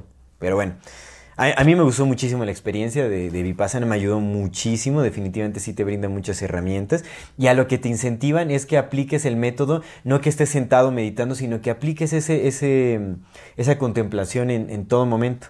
¿no? O sea, que, que estés contemplando, pero que estés activo, o sea, no que te... Pues es que eso es lo que dice el Nisargadatta, güey. Es como de, güey, pues aquí están pasando cosas. Yo no las hago, pero están pasando. O sea, y usted, ¿no es que le dice al Leonda, oye, Nisargadatta, ¿qué pedo? Dejo mis. No, vaya con sus hijos. Sí, sí, sí. Vaya, haga su vida. sí, tengan nada. familia y trabajen y Sí, hagan lo que tengan y que se hacer. enferma, cúrelo. Y si, y si le duele, abrácelo, ¿no? Sí, A mí me gusta. Sí, por- a mí también me gusta. Digo, hay que, hay que analizar también a los... Pero hay, hay cosas muy valiosas y hay cosas que se rescatan de, de, de justamente Sí. la filosofía oriental. Fíjate que yo no lo entendía, güey, porque yo tenía esta aferrado, siempre aferrado a uno de las ideas, ¿no? Yo, yo quería, güey, que el Nisargata dijera, no, ya todos dejen a la verga todo, ya vénganse aquí a Sí. sentarse. Y no, pero no, no, no, lo, no lo trataba, no lo entendía, güey, cuando dijo, vaya a hacer sus cosas como sin, como lo que es, aquí no está pasando nada, usted vaya a hacer lo que, lo que, lo que hay. Sí. sí, y ahora sí, como sí. lo que lo entiendo un poquito más es como de, ah, va, claro. Algo que me dejó mucho pensando también es que en este artículo de Jan Irvin se eh, hace como una reflexión. No recuerdo si es de él o está eh, citando a alguien, pero dice, piensen en la India, que es la cultura que más promueve el uso de, eh, de, de sustancias, que promueve como el- eh, los estados alterados de conciencia en diversas formas, el tipo de sociedad que creó. Y es cierto, yo estuve en la India, obviamente está súper romantizado. En Occidente te romantizan las atrocidades que hay en la India. Sí, no, está bien y yo lo vi con esos ojos, pero cuando yo fui, o sea, también cuando fui ahí, obviamente estaba influenciado en mi pensamiento y lo romantizaba. Decía, ay, sí, qué bonita es la humildad de la gente que No, aceptan, gente que sí está bien que, que podrida. aceptan, es- aceptan sus condiciones este, infrahumanas sin No. cuestionarlo. Y es como, no, No. está horrible, man, horrible. O sea, hay gente sin miembros arrastrándose en, la- en todas las calles de Mumbai. Carnal, Horrible, con lepra, o sea, gente, te lo juro, Las niños.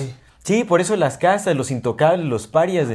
Gente que los sacan a patadas de los locales, así los tratan peor que perros callejeros, ¿me entiendes? sí, tú lo viste de, sí, Oye. lo viste, carnal. Sí, no, yo lo, lo viví, o sea, yo, yo estuve, yo conviví con los parias, o sea, pues, la verdad es que a mí, yo- a mí me caían re bien, ¿no? O sea, pues yo estaba con ellos y, y, y, y- y obviamente yo nunca estuve de acuerdo con las castas, por supuesto, Es ¿no? que, güey, no Pero se ve, una, se ve una atrocidad terrible, o sea, en serio, los, o sea, a mí me tocó, o sea, yo, yo metí, metía, porque me hice amigo, se volvieron mis guías, este, los, varios de los parios de las personas que viven en las calles, de los intocables. En, en, en Mumbai se volvieron mis amigos y eran mis principales guías. Me llevaban a lugares seguros, me recomendaban a dónde ir, a dónde no. Les regalé toda mi ropa de bagaje que llevaba yo extra de, de pendejo. Me, me quise llevar toda una casa en mi maleta y estaba cargando un peso innecesario. Y ahí, o sea, pues estuvimos conviviendo y me ayudaban. Y los metía a los locales. Me decían, no, es que no puedo pasar. Que se y dije, va, pásate. Y ya, Y ya como que me veían, no, ya no. Cuando, cuando los mete un extranjero. Pues ahí, el- o sea, si aquí hay malinchismo, imagínate allá este. Es que sí es eso, carnal. No, sí es allá, eso, allá hay una, sí allá hay eso. una adoración al extranjero, o sea, es impresionante, digo, uno va cayendo en cuenta después de todo esto, pero allá todo mundo se quiere tomar fotos contigo, todo, o sea, todos así te ven como el... eh, Eso, no, es, eso no es lo que esperarías de una sociedad presumiblemente muy avanzada, güey. Ajá, o, o- o que tiene una... Exactamente, más bien es una, es una sociedad dormida, apaciguada, que acepta justamente las condiciones infra- infrahumanas impuestas por las élites. Eso es lo que pasa. Pero no sé, es pregunta, ¿no? ¿no? ¿No será que no todos, güey? No, es que es que no, güey, porque la, la- lo de las castas es lo primero, güey. Es como, no mames, güey. No mames. Lo de las casas, pues es- está, No está mames. aceptado, está en los, en los textos religiosos que pues también, eso es otra Ah, cosa. pero es que los Vedas, güey, el pedo de los Vedas es que fue escrito por los pinches brahmanes. Exactamente, Sí, los brahmanes, son las élites. pusieron, sí, esos se por pusieron la- supuesto, por encima de todos. Los verdaderos textos no hablan de ese pedo. El Rama nunca dijo ese pedo de, güey, hay que separarnos, fue, güey, pues, chido Sí, para todos. ahora toda la gente en Occidente que practica budismo o ramas del hinduismo, pues pónganse a estudiar a ver si encuentran Sí. todavía los textos antes de que fueran tergiversados por eh, los brahmanes o por las élites. Eso es lo que se debería estar estudiando. Sí. Ahí es donde podemos encontrar algo Por de eso, verdad. por eso me gusta mucho el libro del este güey del, del... El que leímos para el libro de Cristo, para el episodio de Cristo, donde dice que justamente es que tiene un chingo de ¿De sentido, No- güey. Notovich? Ajá, que, que Cristo lo primero que llegó fue echar putazos contra las castas. Sí. Porque Cristo echaba putazos. Se nos olvida que Cristo echaba putazos. Hay, hay, hay que ver qué onda, o sea, hay que estudiar a Notovich también. Yo Sí, tuve ahí unas pero cosas- tiene sentido, güey. Sí, sí, sí, Cristo que se opuso con las castas, por con las supuesto. castas, güey. Porque si hubiera llegado y Cristo, un- hubiera presentado un Cristo predicando, no, pues ni pedo, estamos bien, ¿saben? Pues acepten Ujú. su No, güey, sí dijo lo mismo que todos. Sí, exactamente. Cristo llegó a ocho putazos. Amó a todos, a todos los ama, a todos los perdona, dio su vida por todos, pero ocho putas cuando tenían que ser putazos. Exactamente, y regañó y también dijo, el servicio es importante, ayuda, o sea, ama- al amar a tu prójimo los ayuda, Sí. estás, estás ayudando, Sí, estás hacer, mejorando sus condiciones. Es el hacer. ¿no? Entonces eso es importantísimo. Y te digo, nada más es eso, o sea, a, a mí me queda bien claro esta, es- esta alegoría de cuando le dio sus putazos a los mercaderes del templo, pero también dio su vida por ellos, es decir, o sea, sí, güey, haz algo, ama, hazlo desde el amor, ¿no? Por No supuesto. lo hagas con odio, hazlo desde el amor para que mejoren las condiciones de todo, pero hazlo, güey, Sí. do something. Haz algo. Si está bien o está mal, pues quién sabe, pero haz algo. Y Sí. hazlo con amor, güey. ¿No? Sí, eso sí. Si es levantar una piedra y aventarla para romper una ventana, pues hazlo, güey, con amor. No lo hagas con odio. Se pueden hacer las cosas con amor. Si tengo que darle un putazo a alguien porque pues está lastimando el mismo, pues ni pedo, te amo mucho, pum. Sí, sí, Ah, con una persona que está así, ¡ay! psicótica y pues a veces un putazo lo Sí, cálmese. Ay, sí, sí, sí. ¿Estás bien? Sí. Ah, bueno, ambos te amo. ¿Estás Sí. muy bien, Simón? Sí, no se trata de llegar a un estado de pasividad absoluta en donde aceptas cualquier condición y cualquier daño que le hagan al prójimo y lo que sea. Se trata de tomar acción. La meditación es una, es una perfecta herramienta para mantenerte en templanza en los momentos más difíciles. Se supone que te tiene que fortalecer en los momentos en los que tengas que tomar acción. Te da fuerza para no temerle a la persona que te quiere hacer daño. Sí.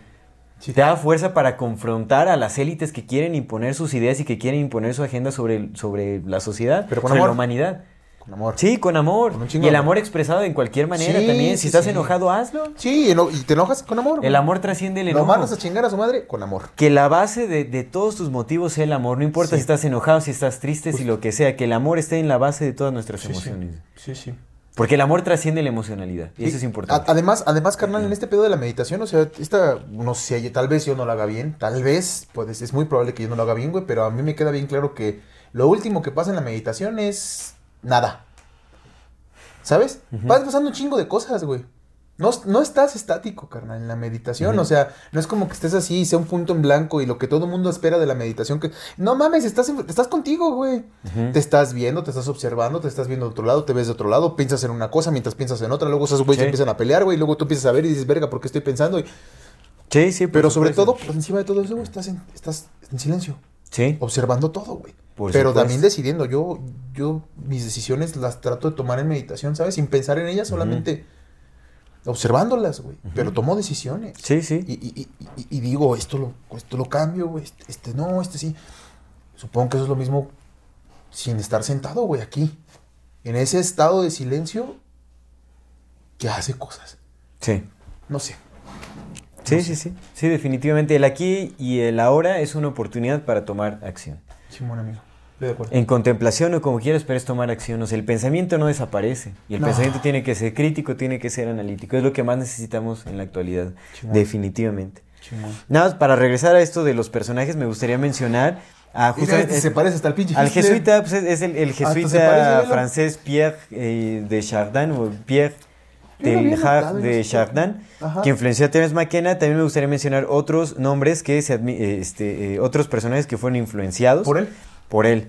Y aquí dice Benedicto XVI, porque ahí, ahí se conectan muchas cosas también. Marshall McLuhan, que fue el guía mediático de Timothy Leary, que Ah, de, el que mencionar. de mencionar. The Medium is the Message. El que. Fue influenciado por este jesuita. Simón. Ajá.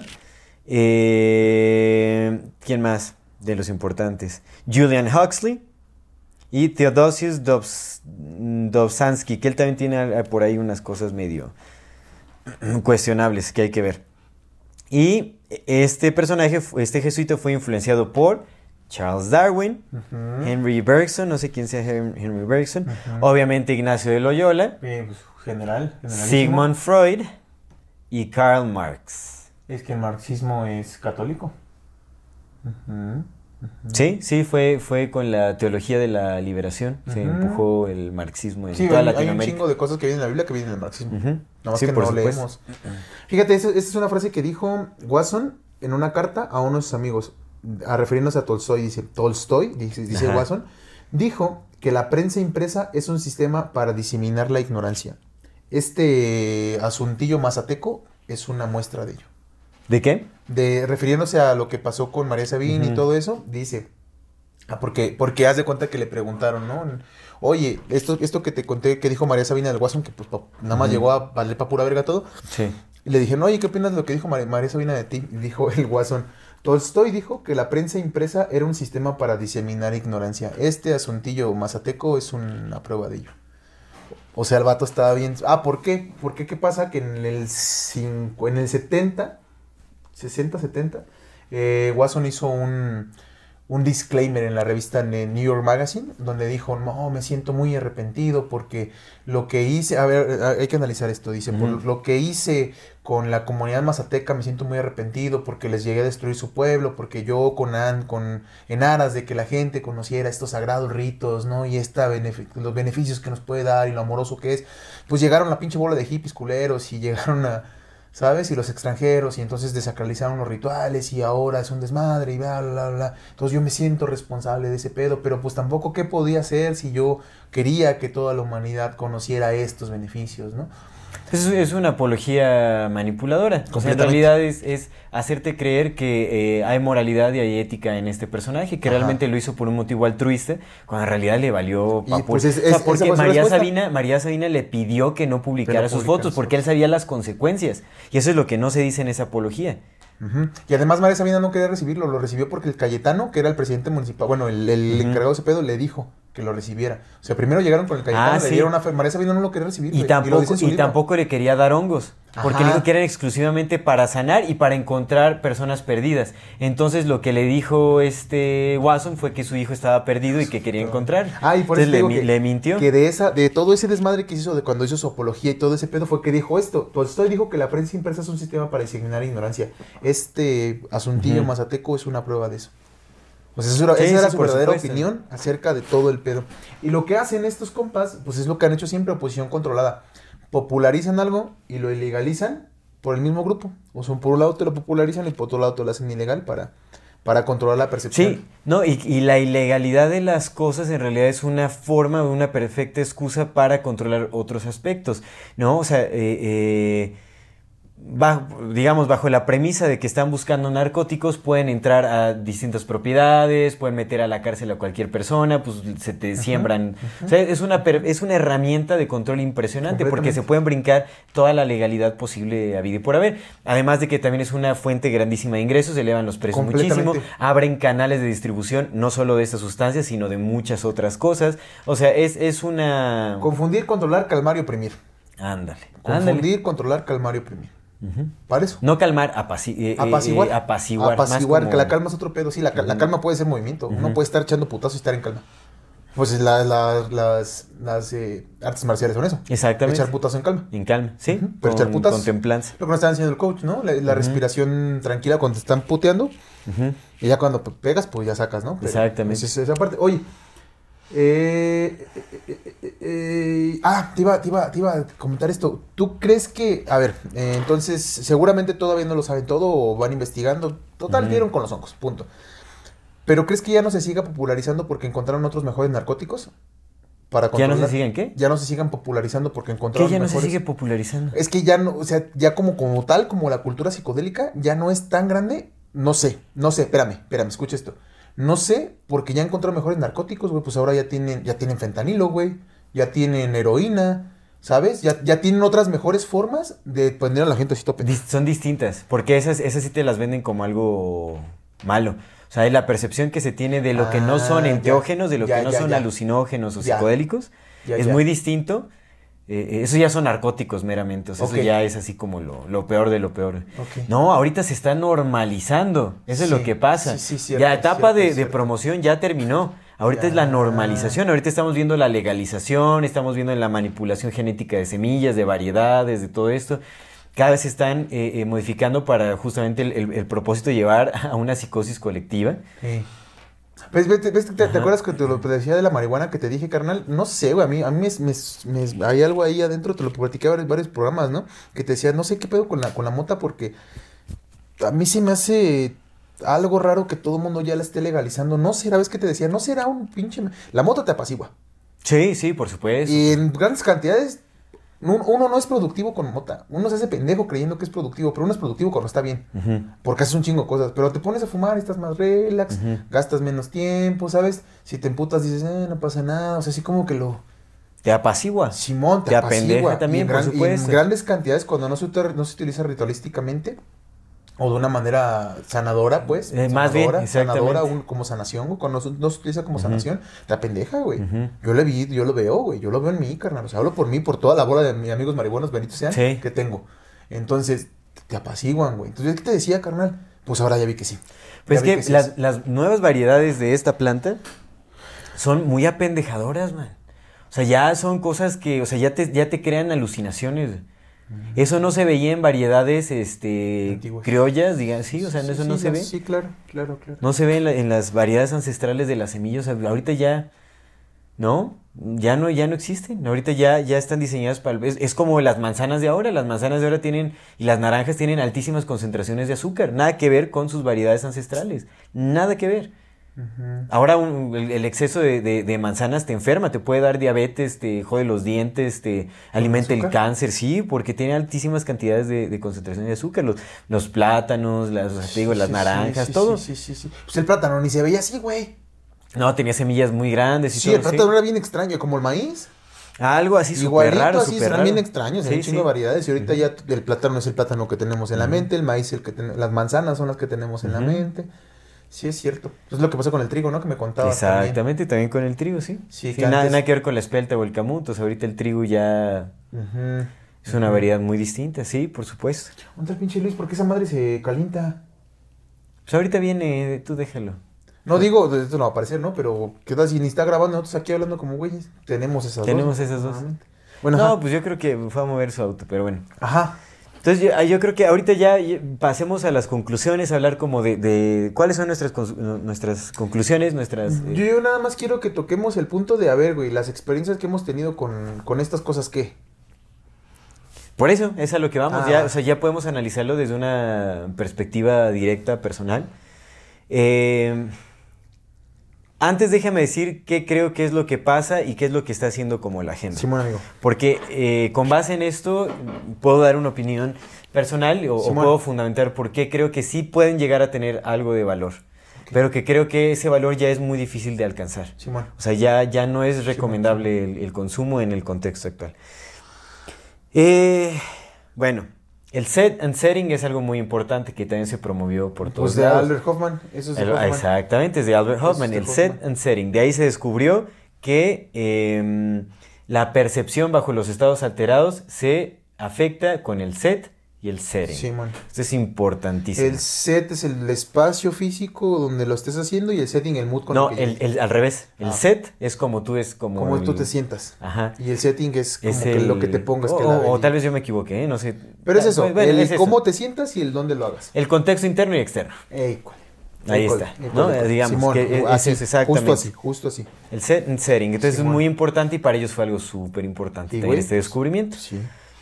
Lo que yo creo que sucede cuando uno consume estos, eh, estas sustancias es que, y esto es con base también en, en experiencias de muchas personas y personales, en donde al parecer uno se conecta con este inconsciente colectivo. Ajá. Eh, yo sí siento que uno accede al inconsciente colectivo, en donde hay mucho simbolismo flotando. Ahora, en el inconsciente colectivo flota toda especie de símbolos o entidades, que recordemos que los pensamientos son, entidades. Sí, sí. Ahí hay de todo.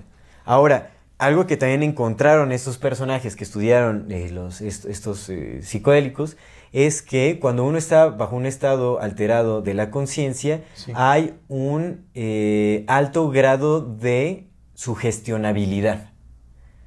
Es decir, es el perfecto estado para implementar ideas. Es un estado hipnótico, tal cual. La narcohipnosis lo dijo Aldous Huxley. Exactamente, es, es un estado de hipnosis. Entonces, y eso tú lo puedes probar con alguien que esté eh, eh, en, en una alta dosis de LSD, tú le puedes decir, oye, está pasando tal cosa y tal, y se- le va a entrar el... O sea, tú puedes manipular básicamente el viaje de una persona. Ahora, supongo que esto podría ser una excepción en una mente que es muy fuerte y muy consciente de lo de, de- de, eh, sobre qué es real, sobre qué es, eh, que puede analizar y puede desapegarse de sus pensamientos y ver eh, qué viene, qué viene de, de uno mismo y qué viene de- del exterior, etcétera. Que eso es muy difícil en este contexto actual. Entonces, uno accede a este, a este inconsciente colectivo, en donde hay toda especie de símbolos. ¿Qué es lo que vas a encontrar en un inconsciente colectivo ahora? ¿Qué, qué clase de símbolos, qué clase Los de de ideas ellos, hay? los suyos. Exactamente. Ahora, ¿qué pasa? Y esto me, esto me llegó también así con una claridad impresionante porque est- estaba probando una... Una. Ajá, bueno, no voy a decir más, pero bueno, me, me fumé un, un- un fumecito. Entonces te platicaba que Simón. pues me eché un fumecín de una fu- fuerte zona, María. Y Sabina. este. eh, y me puse a ver una, una película con Sally, una película de terror muy. muy Ah, ¿la que sube sus historias? No, Del- ese, ese- está leve a comparación de la otra. No. Se llama, esta película se llama eh, You Will Never Be Alone. Es una colaboración de varios países. eh, es Serbia, los serbios están bien Los locos. serbios están bien locos, güey. Serbia Todos con los nórdicos son qué, con quién sabe qué otras, no sé si Dinamarca, bueno, en fin. Es sobre una bruja que roba una niña para hacerla bruja. Ya no uso botellas de plástico, ¿viste? Yo uso mi bote. Pues eso es de Sí, qué es? pero este ¿Es está, hecho de, pero está hecho de PBA. Está bien, estoy bromeando. Ajá. Bueno, Una bruja que se roba una niña. Ajá, pero la película, yo, o sea, yo estaba bajo un estado alterado y empezamos a ver la película y cuando la empezamos a ver fue así como, o sea, entré en un estado así como, o sea, todo se me empezó a meter, o sea, le empecé a sentir, pero Ay, afortunadamente... porque estaban haciendo joven. No, no, no, o sea, pues viendo la película, Ah. Entonces, eh, o sea, em- empecé a notar cómo afectó todo, así, todo, todo. O sea, lo empecé a percibir como una realidad. O sea, estaba yo inmerso en la película, en lo que estaba pasando. Todas mis emociones así se transformaron en algo así, pues, abrumador, Y las, vi- así. las viste, claro. Pero, pero jus- afortunadamente, afortunadamente, y se lo agradezco a la vida, eh, eh, he obtenido las herramientas para jus- poder Salir de- salirme con esos estados y contemplarlos. Entonces me di cuenta de eso y ahí entendí. Dije, ah, para esto funcionan estas cosas. Pa- eso es lo que sucede cuando estamos en estados alterados. De ahí, o sea, todo cambió. Dije, es una película. No es nada más que una película. Y entonces todo cambió y la empecé a ver y ya la empecé a disfrutar de forma distinta. Y me di cuenta que hasta Sally estaba así ya, o sea, estaba en un pavor. Le dije, calma, así como calma, no dejes que se te meta todo eso. Es una película, o sea, velo por lo que es. Es una película, es un... No, es, es una ficción en pantalla, no, hay, no es nada más, ¿no? Porque es, es fuerte la película y sí tiene el potencial de... Y es muy raro porque cuando yo estoy bajo un estado alterado, les- eh, Sally también se entra en el mismo estado. Sí, es que sales muy perceptiva de eso. Pero, o sea, si pasa en una persona, pasa en muchas otras personas. Y eso, eso también hay que tomarlo en cuenta. Digo, no tengo nada, ningún fundamento o dato duro al respecto, pero tengo la experiencia directa Sí, que sí, sí, ya decidirá la gente si lo cree o no. Pero cuando estamos en estados alterados, también contagiamos a, a- colectivamente. Pero bueno, en fin. Porque estamos, definitivamente estamos conectados. Y por eso creo que es muy relevante el, el consumo de estas sustancias, los estados alterados y el inconsciente colectivo. Y lo que se comparte en el inconsciente colectivo. Yo conozco, sí. sí, sí Ahora, a, a lo que iba. Cuando entras en estos estados alterados, recordemos que estamos en un alto grado de sugestionabilidad, en donde se te pueden implementar emociones, ideas, pensamientos, Pues entidades, entidades, etcétera. No, que creo que, que- no sé si era Jan Irving o quién, creo que sí, que decía que justamente en estos estados alterados uno se vuelve, eh, uno se abre a ser poseído por eh, entidades del bajo astral y ese tipo de cosas, que no lo dudo para nada, por supuesto que lo hemos visto incluso en los estudios de Rick Strassman, que es otro... Cooptado más. Otro cooptado, por supuesto, pues habla, hay experiencias terribles, ¿no? Pero bueno, entonces entendí y, y me llegó muchísimo a la mente. ¿Qué es lo que más, lo que es una, es una tendencia, no quiere decir que sea lo que todo el mundo haga, pero lo que se hace con mucha frecuencia cuando las personas están en estados alterados, ya sea en LSD, ya sea en hongos o en otras sustancias. ¿qué es lo que hacen las personas comúnmente? O sea, hay muchas cosas, pero pues a ver, ¿qué, qué es lo que, qué Pues es lo que se normalmente hace? pues estás en un rape, ¿no? Como así como digamos que el- por generalizar mayoría, rapes. Ajá. Rapes. Ah, raves. Rapes, sexo, eh, música. Eh, esta madre, ¿cómo se llama? ¿Cómo se llama? ¿Cómo se llama? ¿Cómo se llama? Recuérdame, Ulises, ¿cómo esta pinche serie que no te gusta? Ay, ay, ay. La de caricaturas, güey. Ah, la, la de... Ay, sí, ya me acordé, la de Netflix, ¿no? Esa, esa, esa. ¿Cómo se llama, Alice? La serie de Netflix. De monito animación de los creadores de... De Hora de Aventura. De Hora de Aventura. A su máquina. Bueno, es esa serie. Esa, esa, esa, esa, esa que tenemos Pero en bueno. mente. Ver esas cosas. Ricky Morty. Ricky- Es- No. no, no, no, no, no, no, es este. Pero ya, di- dije con eso, escuchar música y ver películas. Sí. Cuando estás en un estado hipnótico y estás recibiendo información que es manipulada directamente por la CIA, ¿qué es lo que logras? manipulación automática, directa, masiva. No por nada, Grateful Dead y muchas otras bandas como The Doors y la, The Beatles y todos estos son creaciones de departamentos de inteligencia.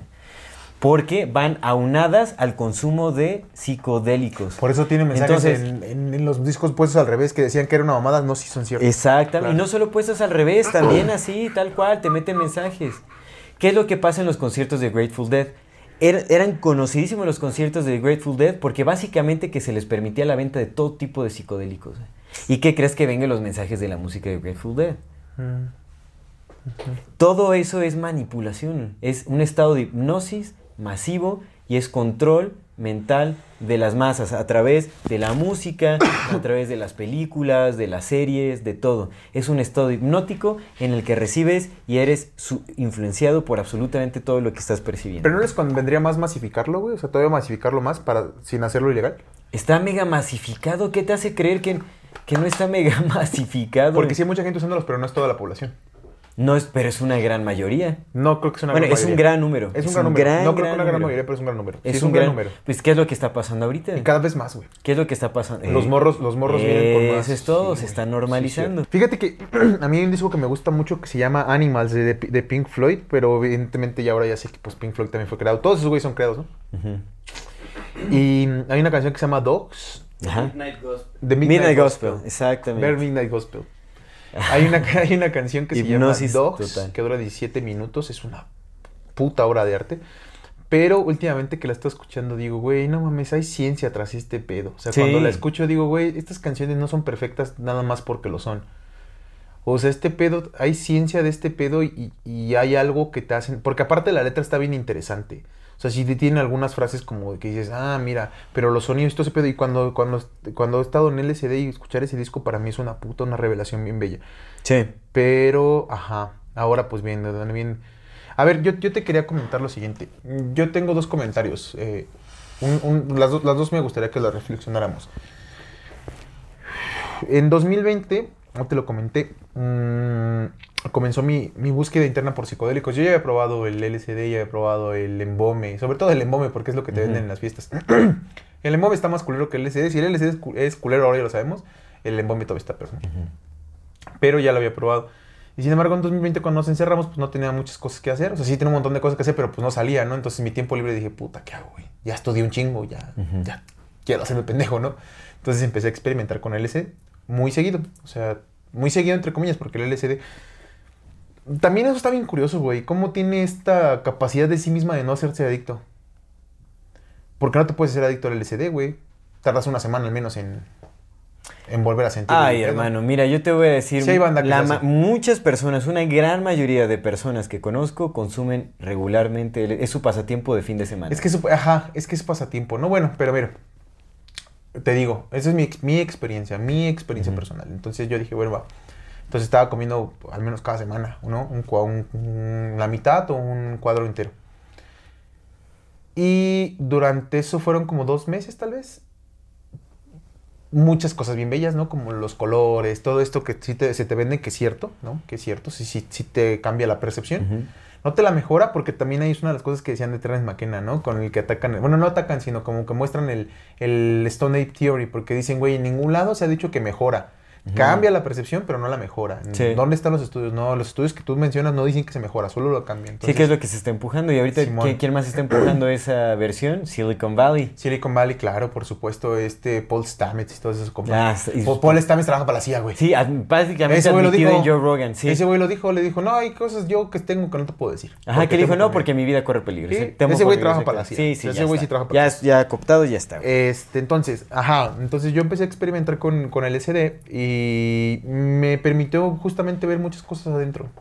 Muchas, muchas cosas de adentro, ¿no? Ujú. Mis meditaciones, eh, ahorita ya no porque pues ya, ya llevo más rato meditando y puta, lo amo, lo amo meditar, ya es como, es parte de mi día, yo me despierto y medito ya, a Ujú. darle a todo lo que mando. Pero en esos tiempos, en esos momentos yo nunca había meditado y sentí unas conexiones muy profundas en esa meditación, pero sobre todo que sí me han pasado cosas bien, bien no tan chidas en LSD. Ujú. te, te dije una vez que estaba aquí, güey, que estaba aquí allá, allá abajo y que empecé a ver como unas hormigas bien extrañas, así, Ujú. que dije, no mames, ¿qué estoy viendo? Y me puse a meditar y según yo había pasado una hora y llevaba como cinco minutos meditando. Ujú. Y que me puse más mal, ¿no? Porque dije, no, nunca se va a bajar. Pues sí pasan, güey. Sí hay, sí hay malos viajes. Pero en estos, eh, a mí pues me ayudó mucho a hacer como introspección. Yo, en mi punto de vista. Ya, pasó el LCD, güey, empecé como a voltear más hacia adentro, empecé a abrirme más hacia todos estos temas, carnal, porque yo era muy cerrado. Si ahorita soy cerrado, en ese entonces era más. ¿Sabes? Yo, yo no creía en todas estas cosas, güey. Y empezó a abrirme más como esa perspectiva, carnal. Empecé a entender ciertas cosas, empecé a calmarme, güey, ¿sabes? Empecé a tomar como todo menos, güey, menos, menos, menos. Nunca llegué al punto de desconexión total en el que me volví una sola con todo, no con LSD. Y ya. Después, las veces que he probado hongos, pues yo he sentido un abrazo en el alma. Yo. Yo he sentido un abrazo en el alma. Yo, yo en este lugar donde digo que todo se estaba conectando y todo se estaba como mezclando, carnal, pues me ha abrazado. La única, no la única, pero el momento en el que yo le perdí de cierta forma el miedo a la muerte, tal vez todavía lo tengo, ¿no? Tal vez porque pues no me he muerto, entonces no sé qué va a pasar cuando llegue ese punto.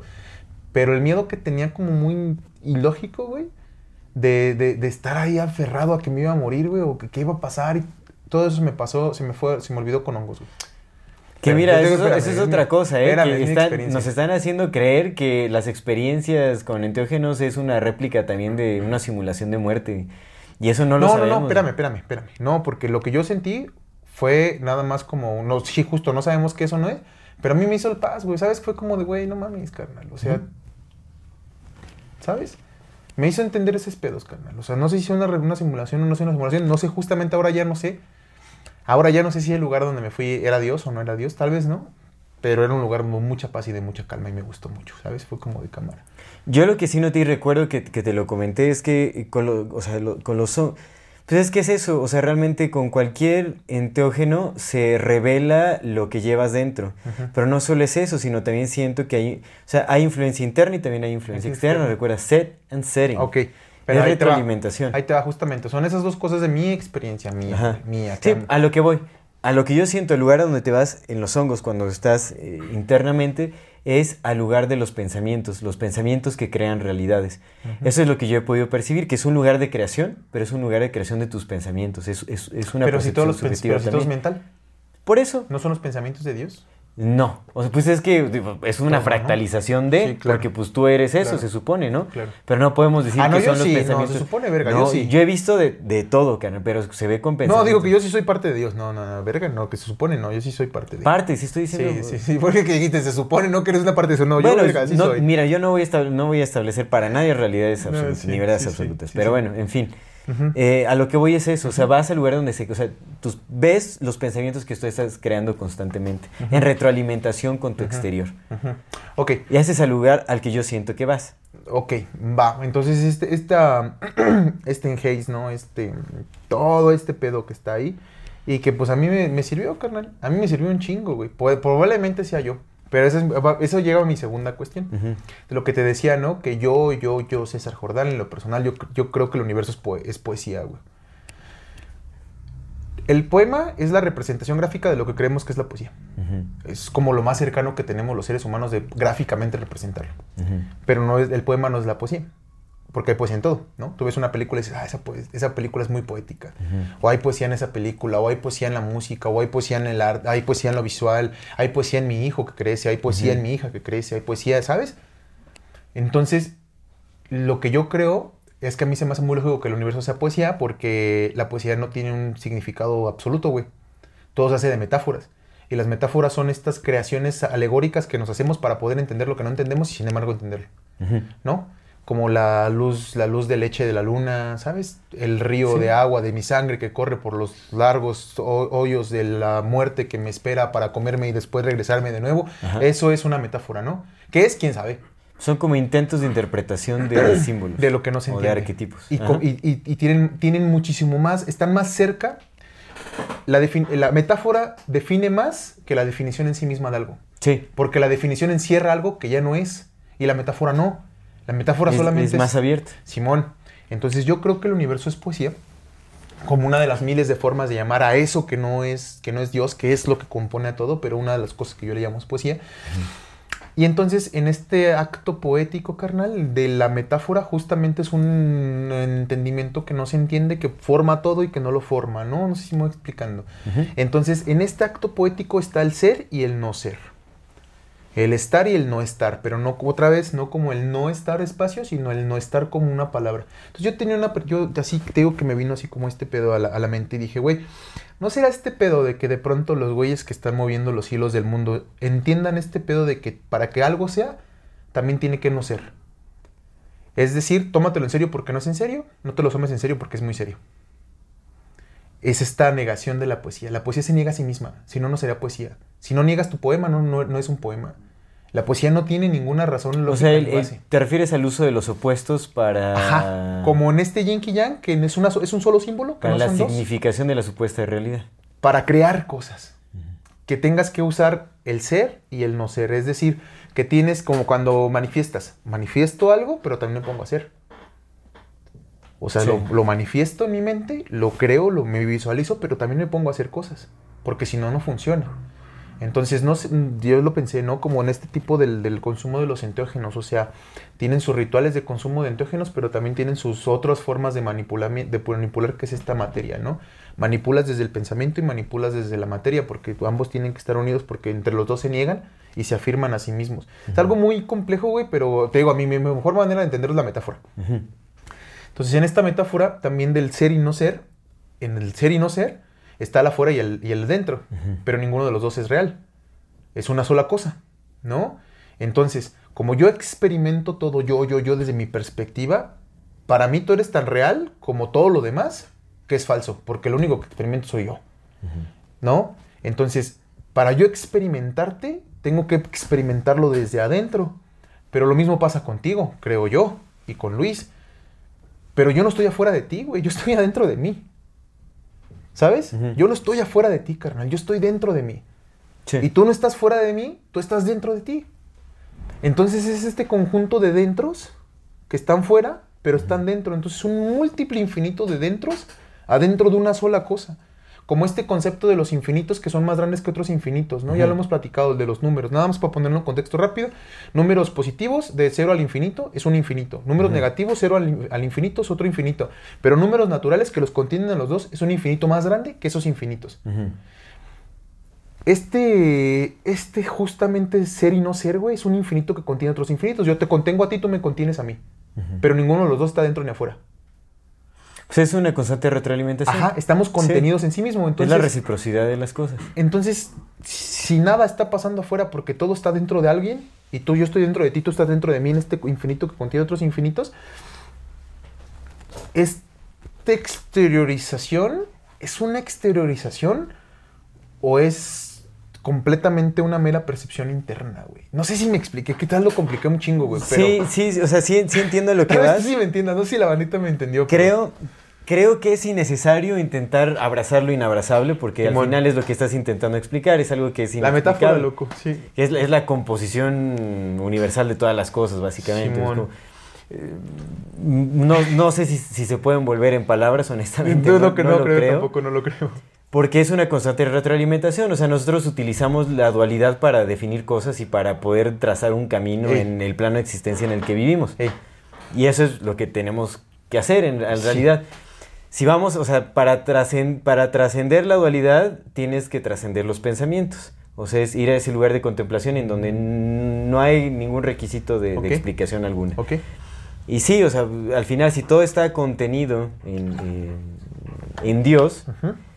Y nosotros somos una manifestación de eso, Sí.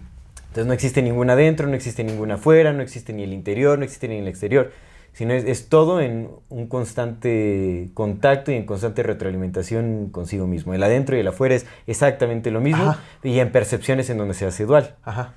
Pero pues ahorita estamos hablando de lo que estamos viviendo como experiencia directamente. Si tenemos esta experiencia que es dual, ajá, no tiene caso intentar confundirse con lo otro. Es que yo no lo veo como una forma de confusión, más bien. Pero si tú solito te estás confundiendo. es que no me, no, me, no me confundo al momento de. O sea, me confundo al momento de ponerlo en palabras, carnal. Pero no me confundo al momento de entenderlo. Yo lo entiendo. Ajá. O sea, yo entiendo perfectamente este pedo. No es que me confunda en palabras. De hecho, yo dije exactamente lo que quería decir. Ajá. El pedo, si me entendieron no, pero yo, yo dije exactamente cada palabra que quería decir. Entonces es eso, o sea, ¿Pero qué quieres llegar entonces con eso? Que... O sea, ¿cuál es el punto? Lo que decías hace rato, ¿no? Que del exterior y el interior, como que de, de pronto este tema de los enteógenos, pues es- o de los psicodélicos es una manipulación del exterior, pero si no hay exterior, carnal, si todo es una percepción mía. Pero es, ¿Cómo que, hay? eh, es que eh, yo, o sea, yo no hablé que es una manipulación exclusiva del exterior, es una cuestión de retroalimentación. Se manifiesta, la experiencia se manifiesta internamente como externamente, el set and setting. Por eso es que para ellos es tan importante eh, la cuestión del set and setting. Ajá. Pero si no hay set y setting, porque no hay ni adentro ni afuera, Ajá. ¿cómo funciona ahí ese pedo? Esa es mi pregunta, pues. En la inconsciencia de las masas, Ajá. todo es un arrastre. La inconsciencia y las masas, todo son arrastre. Por eso es que sí es importante ser consciente que hay una afuera y hay una adentro. Porque si no estás consciente ni de los símbolos internos ni de los símbolos externos, solo vas a ser arrastrado por ambas. Porque funcionan en retroalimentación. ¿Cómo? O te separas. No, es imposible la separación. Por eso digo, entre comillas, te separas. Contemplas, puedes contemplar desapegadamente, puedes identificar. Y no, eh, no sería ese como... no, depende de los psicodélicos, ¿no? ¿no? No con usos psicodélicos, pero no sería ese... pues, no sé si el camino, güey, pero no estaría chido estar ahí, en ese espacio de contemplación en el que ya no ves ni afuera ni adentro, solo es. Pues es que eh, en ese caso ya estás ahí. Si ya es, ya es. Pero a lo que yo voy es que la, la experiencia que estamos viviendo, el plano y la percepción y todo en la que vivimos, sí, tiene significado, sí, Sí estaba por algo, Sí. sí hay una, una, una especie de orden inteligente que crea las cosas con significado y que hay motivos para la existencia humana o para, o- o para la autoconciencia de cualquier ser. Estamos en este plano. Ajá. Entonces creo que puede ser un arma de dos filos el, eh, el hablar como de este trascender de, de- de la realidad. ¿Me entiendes? Porque eso es también lo que se está utilizando como una herramienta para inactivar a las personas. Esa es la iluminación en la que te quedas sentado meditando por la eternidad, si quieres. Sí, sí. ¿No? Entonces hay relevancia y está bien, o sea, está bien caer en cuenta de que pues hay algo que trasciende todo este, toda esta ilusión, pero estamos aquí, nuestros hijos están aquí. Ah, ya sé. Es un, es un proceso, eh, Sí, y es un proceso, o sea, lo que estamos viviendo lo estamos viviendo también por algo. Por algo es esa experiencia, por, a- o sea, ¿por qué no nacimos entonces ya con ese entendimiento y, y nos quedamos en ese silencio perpetuo? ¿Por qué? Porque hay algo, no sé si sea una necesidad o sea eh, un propósito o hay un significado para todas las cosas, pero estamos aquí. Y hay algo que se siente necesario hacer aquí. Y si hay alguien que está jugando con este entendimiento para imponer ideas sobre nosotros en este plano existencial en el que vivimos día a día, en el que estamos involucrados inevitablemente, del que no nos podemos separar, aunque Sí, sí. supuestamente se haya alcanzado la iluminación, Sí, sí. hay que hacer algo. Sí, no, Y hay que hacer lo que tenemos, que hacer. Y hay que funcionar también con este entendimiento dual. No quiere decir que tengamos que aferrarnos a la percepción dual, pero tenemos que entenderlo Oye. para poder actuar efectivamente en, en- en las herramientas que están utilizando en contra de nosotros. Pero entonces si hay afuera, o sea, si hay una afuera, entendiendo que no hay, Ajá. entendiendo que no existe, existe una afuera, o sea, ¿sabes? Sí, o sea, pues en, en este plano de percepción humana sí, sí hay una afuera y sí hay una adentro, que, que coexisten, que se retroalimentan, por supuesto. Sí, definitivamente. ¿No? Y eso, o sea, también eh, Bruce Lipton habla de, de eso incluso, ¿no? O sea, cómo, cómo hay una... Ese güey tiene nombre de refresco. Bruce Li- sí, sí, sí, pues, Lipton. Lipton, que Lipton. seguramente es un apellido también neofenicio o no sé. Pero sí habla como esta retroalimentación, cómo el interior afecta el exterior y cómo el exterior Ajá, afecta el interior. ajá. Y así se va moldeando la realidad. La realidad es una interacción del interno con el externo. Porque no... Porque o sea, existen ambos mismo, ¿no? lados. Claro, existen claro, ambos lados. lo mismo, ¿no? Digamos. Exactamente. Ok, es que yo tengo esta idea, o sea, tengo esta... eh, me, me- me ayuda mucho como para poder ponerme... Para poder ser más humilde, carnal, porque me falta un chingo, ¿no? Entonces me ayuda mucho como para poder tener mis pies bien puestos en la tierra y es que... Mía, es mía. Y a lo mejor ya me la compré malamente, ¿no? Pero ya me la compré y es que todo lo que observo afuera en realidad no está sucediendo afuera, está pasando dentro de mí. Entonces, si de pronto veo a alguien que me cae bien gordo, hijo su puta madre, es porque hay algún pedo que está ahí y mejor lo resuelvo yo en vez de estar tratando que los demás lo resuelvan. ¿Sabes? Bueno, sí, porque eso es, eso es lo que. Esa es tu responsabilidad, es ahí en donde entra la responsabilidad, entra en tu interpretación. Porque hay una afuera que tú estás interpretando. Ah, claro. Y esa es la realidad interna. La realidad interna es tu interpretación del, de lo De que lo llamamos exterior. Ok, y Pero el exterior se influencia también por tu interpretación del Ok, exterior. ok. Pero bueno, no entremos en este No, no, no, debate. no, no, ya ahora sí voy a una pregunta de psicodélicos. Ahora, ya con eso, justamente eso que dijiste, ¿no? Que es una interpretación, etcétera, etcétera. ¿Habrá, hay- ¿Habrá alguna forma en la que sí se puedan utilizar es- este tipo de plantas, este tipo de sustancias? Justamente, a lo mejor no escapan del todo, pero precisamente ya con este entendimiento que mencionas, ¿no? Que hay una retroalimentación de adentro para afuera y de afuera para adentro, pero que tú también puedes ser, en- o sea, puedes estar consciente de ello como lo que te pasó con tu experiencia con la película. ¿Habrá alguna forma en la que se pueda utilizar este tipo de sustancias sin que necesariamente lleven al, al lugar donde estos güeyes nos quieren llevar? Sí, por supuesto, pues los curanderos hacen eso, sanan. Muchas veces, hay que tomar en cuenta que muchas veces los curanderos ni siquiera consumen el, el, el enteógeno. O al revés. En muchas a veces son ellos y el que cura no. El chiste es que aquí hay un estado hipnótico de alguien. Por lo general es el paciente al que van a curar. Por lo general. Porque entonces es en donde actúan las palabras del sanador. El sanador empieza a trabajar sobre la persona que está vulnerable. Afortunadamente quienes son curanderos buscan la sanación de la persona y le empiezan a meter las ideas de sanación y la sugestión y el universo es mental y si se crea una realidad y entonces sanas. Es la sugestionabilidad. Y eso es lo que hace el, el curandero. Ya no, ya no me gusta usar la palabra chamán. El curandero hace Curandero eso. está más verga. El curandero sana a través de la sugestión de la persona. Porque está en un alto grado de hipnosis. Está en, en un estado hipnótico en el que se le puedes implantar cualquier verdad a la que está, de que se va eh, a meter en el inconsciente. Entonces, Pero ese es el gran sí. peligro. Sí, sí, Hay un inconsciente colectivo. Sí, sí, carnal, sí te entiendo. Piensa en el contexto donde todas las personas que conoces que consumen regularmente hongos y ácido y, y peyote y lo que quieras, sí. Sí, son lo más lejano a lo ¿Son que- conscientes de lo que estamos hablando? No. No, no. Sí, nosotros ¿A no qué, lo a qué ideas, ¿A qué ideas están supeditados? ¿Qué se les está implantando? ¿Qué se nos está implantando?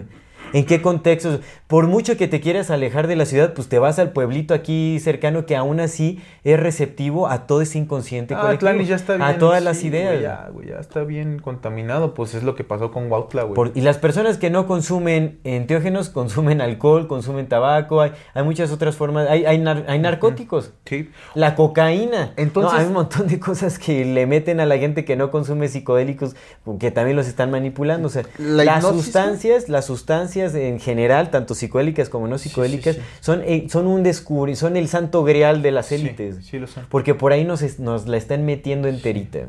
Entonces, entonces Con el, todo respeto. el, el, el, el pedo de este pedo, o sea, en- a donde todo, todo punto, a- todo, a donde todo punto apunta y todo llega es la hipnosis, güey.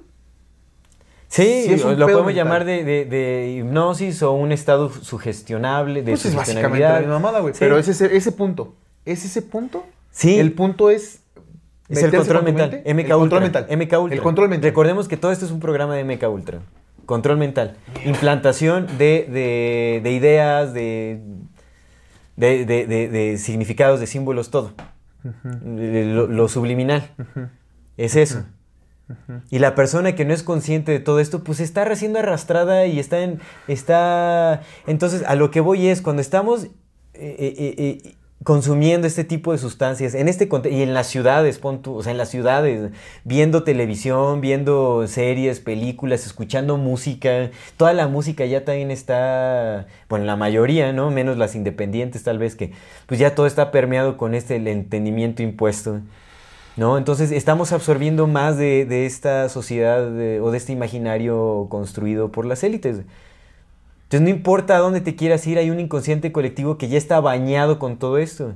María, si María Sabina lo dijo, que pues ya no volvía a sentir lo mismo, es porque ya cuando entra el inconsciente colectivo se encuentra con un montón de basura. Porque ya hay un montón de personas que accedieron a este plano a contaminarlo. Entonces imagínate ahorita qué tan contaminado está. Sí, güey. ¿A dónde nos estamos metiendo? Sí, es como la banda que se baña en el Ganges con... ¿No? Que siguen haciendo sus rituales Sí. en el Ganges, pero el Ganges ya está súper contaminado. Ujú. Es lo mismo, ¿no? Básicamente eso estamos haciendo, bañarnos en el. Ganges. Nos estamos bañando en aguas psicodélicas contaminadas. Pues en el Ganges, loco. En el Ganges. Exactamente. Sí estamos haciendo y eso es lo que estamos haciendo. Y la gente lo hace de recreo y cada fin de semana y todo. Ahora, sí siento que hay cierto valor en las plantas y también como en, en- en los estados alterados y siento que puede, o sea, porque un, es aquí en donde entra el trabajo y la responsabilidad del individuo, el fortalecer nuestro espíritu, el fortalecer nuestra mente, el fortalecer nuestro físico.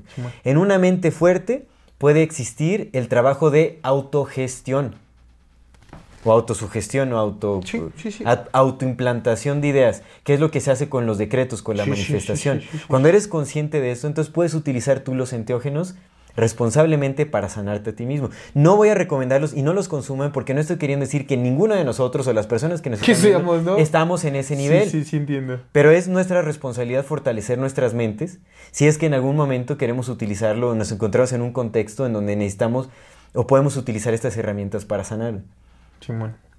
Porque así como implementaron o hackearon, digamos, como el sentido Es que de lo curación de las güey, Sí lo cosas, hackearon, carnal, es hacking. podemos nosotros, es, es la influencia interna, lo externo y lo externo al interno. Sí, es así la claro, retroalimentación, claro. es como podemos cambiar las cosas.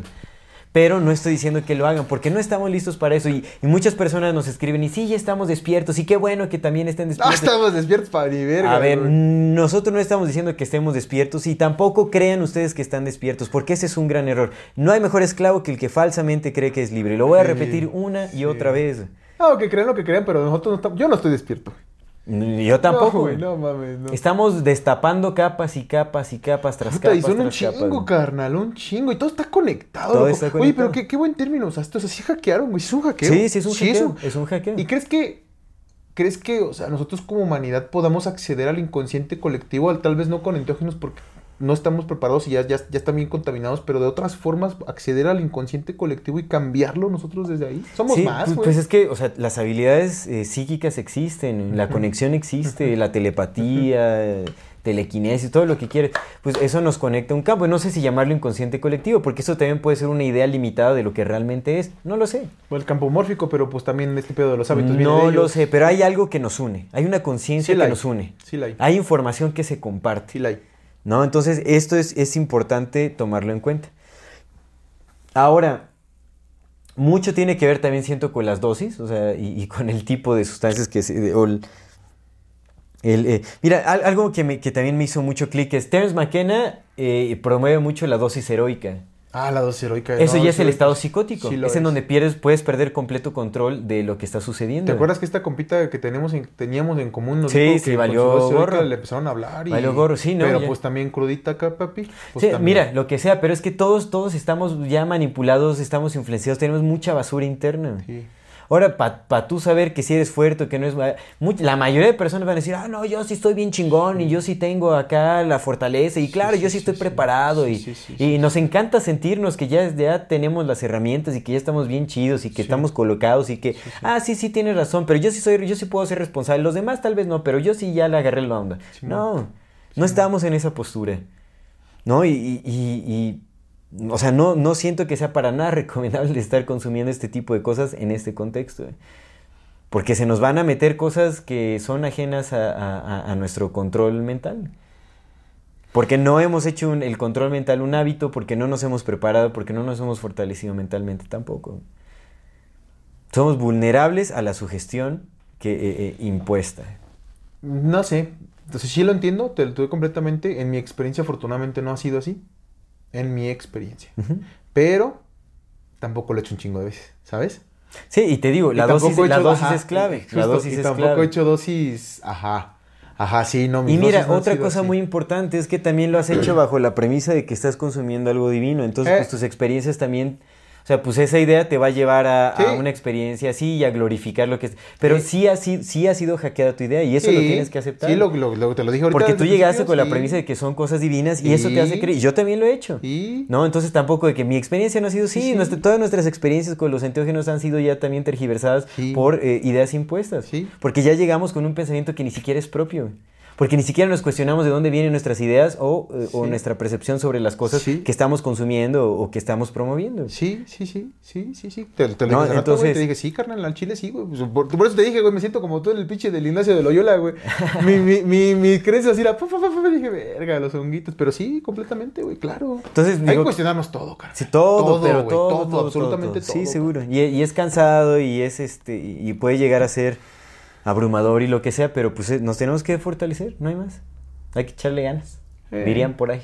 Pues te digo que, que voy a hacer mi, mi, mi, mi sesión. Eh, no te- tengo como gramo y medio, o sea, tampoco va a ser tanta. Eh, afortunadamente no va a ser tanto porque no mames, ya sí, no, la... Por, por algo nunca hice dosis heroica, carnal. Por algo como que decía, hijo de la verga, como Sí. que tal vez no. Y nada más como para ver, güey, para ver. Soy un, soy un experimentador, carnal. La única manera que conozco mi realidad es Sí, y mira, ya, con una visión distinta, entonces puedes eh, por lo menos hacer el intento de discernir, qué- Discernir, qué, viene de fuera, discernir, hermano. qué viene de ti. Y hay que recordar que, o sea, porque muchas cosas que vienen dentro de ti son cosas también que son exactamente. Sí, sí, sí. Entonces, esa es, esa es la Te cosa. digo, güey, yo escuchaba al el Pink pensamiento Floyd, crítico. Y Pink Floyd seguramente en ese disco te que me gusta un de todo, sí, por carnal, ahí, ahí está la manipulación. Grateful Dead está hecho para los viajes y todo. o sea, imagínate, imagínate carnal. todo lo que se escucha. Güey, el no, pinche, el, el Sid Barrett quedó loco, güey, de su experimentación con psicodélicos, güey. Sí, pues sí, o sea, eh, es a lo que, es a lo que lleva. Oye, la ayahuasca ya se bebe como refresquito. Ah, yo te iba a comentar de ese pedo. Yo conozco algunas personas, carnal, que súper fans de la ayahuasca, súper fans de los hongos, súper, carnal, y su vida es bien...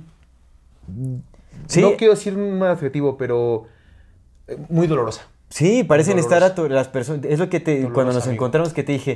Como clave solo piensa en las personas que consumen regularmente enteógenos y dime en dónde están. Que por cierto, te vi en tu bici como toda la gente Ah, que sí, sí, que sí, estabas sí, en el sí. evento. Dije, ¡ah, sí es mi amigo! Sí, sí, sí. Sí es. Así Pero sí. es, entonces es, Sí, es sí. eso. Sí, es eso. completamente, güey, completamente. No, o sea, los enteógenos, o sea, pon tú que puedan tener algo favorable. No voy a descartar tampoco es, esa idea de que puedan tener algo de valor. Pero si son medicina, entonces ¿por qué el uso tan regular? Yo voy más a favor y, y no tanto. O sea, Ken Wilber es un pensador también que tiene muchas teorías, que promueve mucho la- eh, eh, la- el budismo zen y la meditación y varias cosas. No sé si esté cooptado o no, no lo he investigado a profundidad, posiblemente sí. No es tan sonado, pero bueno. Si el Luis es un clon. Pero este, pero por ejemplo, a él le preguntaron en una conferencia, le, ¿Cómo lo supo? en una conferencia le preguntaron a Ken Wilber de, oye, ¿tú qué piensas sobre eh, este, em, no, eh, eh, el expandir de la conciencia con el uso de la ayahuasca y de las plantas sagradas y que la fregada y todo este rollo? Dice, mira, si yo no consumo eso, la verdad, o sea, yo no las consumo, Ok. este, no, no siento que sean necesarias. Y, este, y, y se puede entender que tengan algo de relevancia y que te puedan llevar a ciertos descubrimientos internos, pero eh, no creo que deben de consumirse con regularidad, dice, porque ese es un patrón. Eh, un patrón que yo no nota- he notado en las personas que lo consumen es que están ahí una y otra vez, atorados en el mismo ciclo. Parecen no poder trascender la experiencia o el éxtasis del- de la planta. Entonces, si es que tienen un valor, ¿no? Medicinal, o si, si te van a dar como insight o te van a dar reflexión interna, ¿por qué tienes que seguir recurriendo a ellas una y otra sí. vez? Sí, pues si no son- y eso es de cuestión. Exactamente. Medicina no medicamentos. Es son como si ya te llevó a ese lugar divino del que ¿Para supuestamente todo el mundo habla, entonces ¿por qué estás yendo una y otra vez? Que, que también aquí, eh, creo que yo, carnal, eh, a, a mí esta respuesta me- se me hace muy, muy... Me da muchas respuestas, ¿no? Más y también muchas preguntas, pero creo que también se trata mucho de desacralizar lo sagrado. Sí, Porque pues era sagrado, carnal. María Sabina lo dijo, era sagrado. Era sagrado porque no era, o sea, no era para ver al Dios, güey. Sí, cierto, güey, sí, cierto. Ya me acordé que sí lo dice en el libro, güey. Sí, cierto, lo dice cuando dice que los hippies estaban tirados y decían que veían a Dios y ella dijo, pero si no ves a Dios, nunca ves a Dios. ¿Por qué dicen que están viendo a Dios? Vienen y se tiran y están, están, están llenando todo, todo el pueblo de hippies así. Bueno, no dice hippies, ¿no? Sí. Pero de los extranjeros así tirados diciendo que vienen a ver a Dios. ¿No ves a Dios? ¿No ves a Dios? sí, dice que para encontrar a Dios está la iglesia, que bueno, Sí. tampoco. Pero era, o sea, sí era su forma de decirlo, ¿no? Pero justamente ese pedo. Entonces, pero era sagrado, güey, tan sagrado que ni lo hablaban entre los que sabían. O sea, los dos sabios toda la vida viéndose, sabiendo que uno con el otro y nunca hablaron de ese pedo porque así de sagrado era. Era para curar, ¿no? Era un, un respeto, carnal. A la María Sabina le quitaron el hambre cuando era niña porque pues era lo que había para comer, Sí. güey. O sea, era, un- era alimento, carnal, antes que otra cosa. Antes que un trip era un alimento Sí. que tuvo. Eso lo hacía sagrado. Entonces llegaron estos compas a desacralizarlo y le quitaron todo lo sagrado lo sagrado. Y tienes mucha razón. Ahora ya no es sagrado. Ahora, ya quién no sabe es. qué es. Yo por eso no lo recomendaría. O sea, esa es mi recomendación personal. Pues ya te contaré el sábado, a ver qué pedo. Sí. Sí. que todo torombolo, pues ya. Era, no, Y, y de nuevo, o sea, creo que sí hay una gran diferencia de hacerlo en tu casa, en medio de la ciudad, o incluso cerca de las ciudades o lo que sea, a irte a un lugar realmente alejado en una dosis moderada Sí. Y en donde la información que recibes es más de las plantas, de los árboles, de un entorno Sí. menos perturbado, definitivamente creo que sí hay una diferencia abismal. Claro. Y no me refiero a irte como al pueblito aquí cercano, en Planish. hay un bosquecito, lo que sea, no, me refiero a irte a un lugar realmente lejos. Y eso es muy difícil de lograr. es Porque un aparte, pues contexto te complicado. vas a Tlanisco, carnal, y a Tlanisco ya llega toda la bandita, Sí, güey. o sea, hay mucha información ya que se queda sí, ahí, carnal, pues, por ya, güey. Esos, esos bosques ya, ya... Ese pueblo ya también fue hackeado Sí, güey, completamente, carnal. Pues yo creo que eso es lo que van la, haciendo, la ¿no? sed hippie, que el movimiento hippie también era muy genuino porque era muy activista, era muy crítico, había mucho estudio, mucho pensamiento, no había consumo de drogas. Y lo hackearon, le metieron la psicodelia, le metieron eh, eh, la psicosis con la... eh, eh, con, con la farsa de los Manson, que también se supone que fue toda un- una puesta en escena. ¿No? O sea, Seguro que sí. a Manson lo sacaron, o sea, nunca estuvo en la cárcel, se dice, o sea, que fue toda una puesta en escena. Y luego, no, ¿ya has visto al Manson, güey? Sí, te lo hablamos Sí, platicado, no, nada que hemos ver, sí, es un platicado, actor. no, Él es un actor que contrataron y fue una... Sí, no, se ve, completísimo, güey. se ven en las distintas entrevistas y todo, no, es un, es un rollo. Completísimo, o sea, el vato está, encaja en el perfil así al centavo. Sí, o sea, bueno, en fin, hay muchas Ya cosas sé por ahí, qué pero me da, es que dame rápido. Ya para terminar. Sí, ya encontré por qué me da culo, el, no me da culo, por qué me da rechazo el Sadhguru. Mm. Ya sé por qué es, porque se ve muy gurú. Sí, sí. se ve no, no. muy gurú, güey. Lo mismo que el Charles Manson se ve muy psicótico. Sí. Sí, por supuesto, por, Por supuesto. eso rechazo a Mira, ese güey, porque es muy algo, gurú. algo que, que se rescata de Terence McKenna es lo de avoid gurus, follow, Follow plants, plants. pero no a las plantas que él tal vez se refería, sino a, a la naturaleza en general, como el- los entornos naturales menos perturbados por la mano Ah.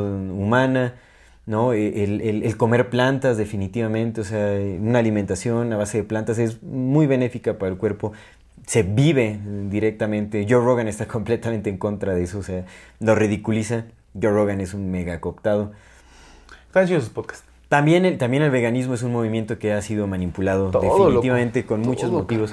Pero una alimentación a base de plantas, eh, la verdad es que es, es bellísima. Es bellísima. Te da más energía. Te da energía, te da claridad mental. No estás eh, inflamado, güey.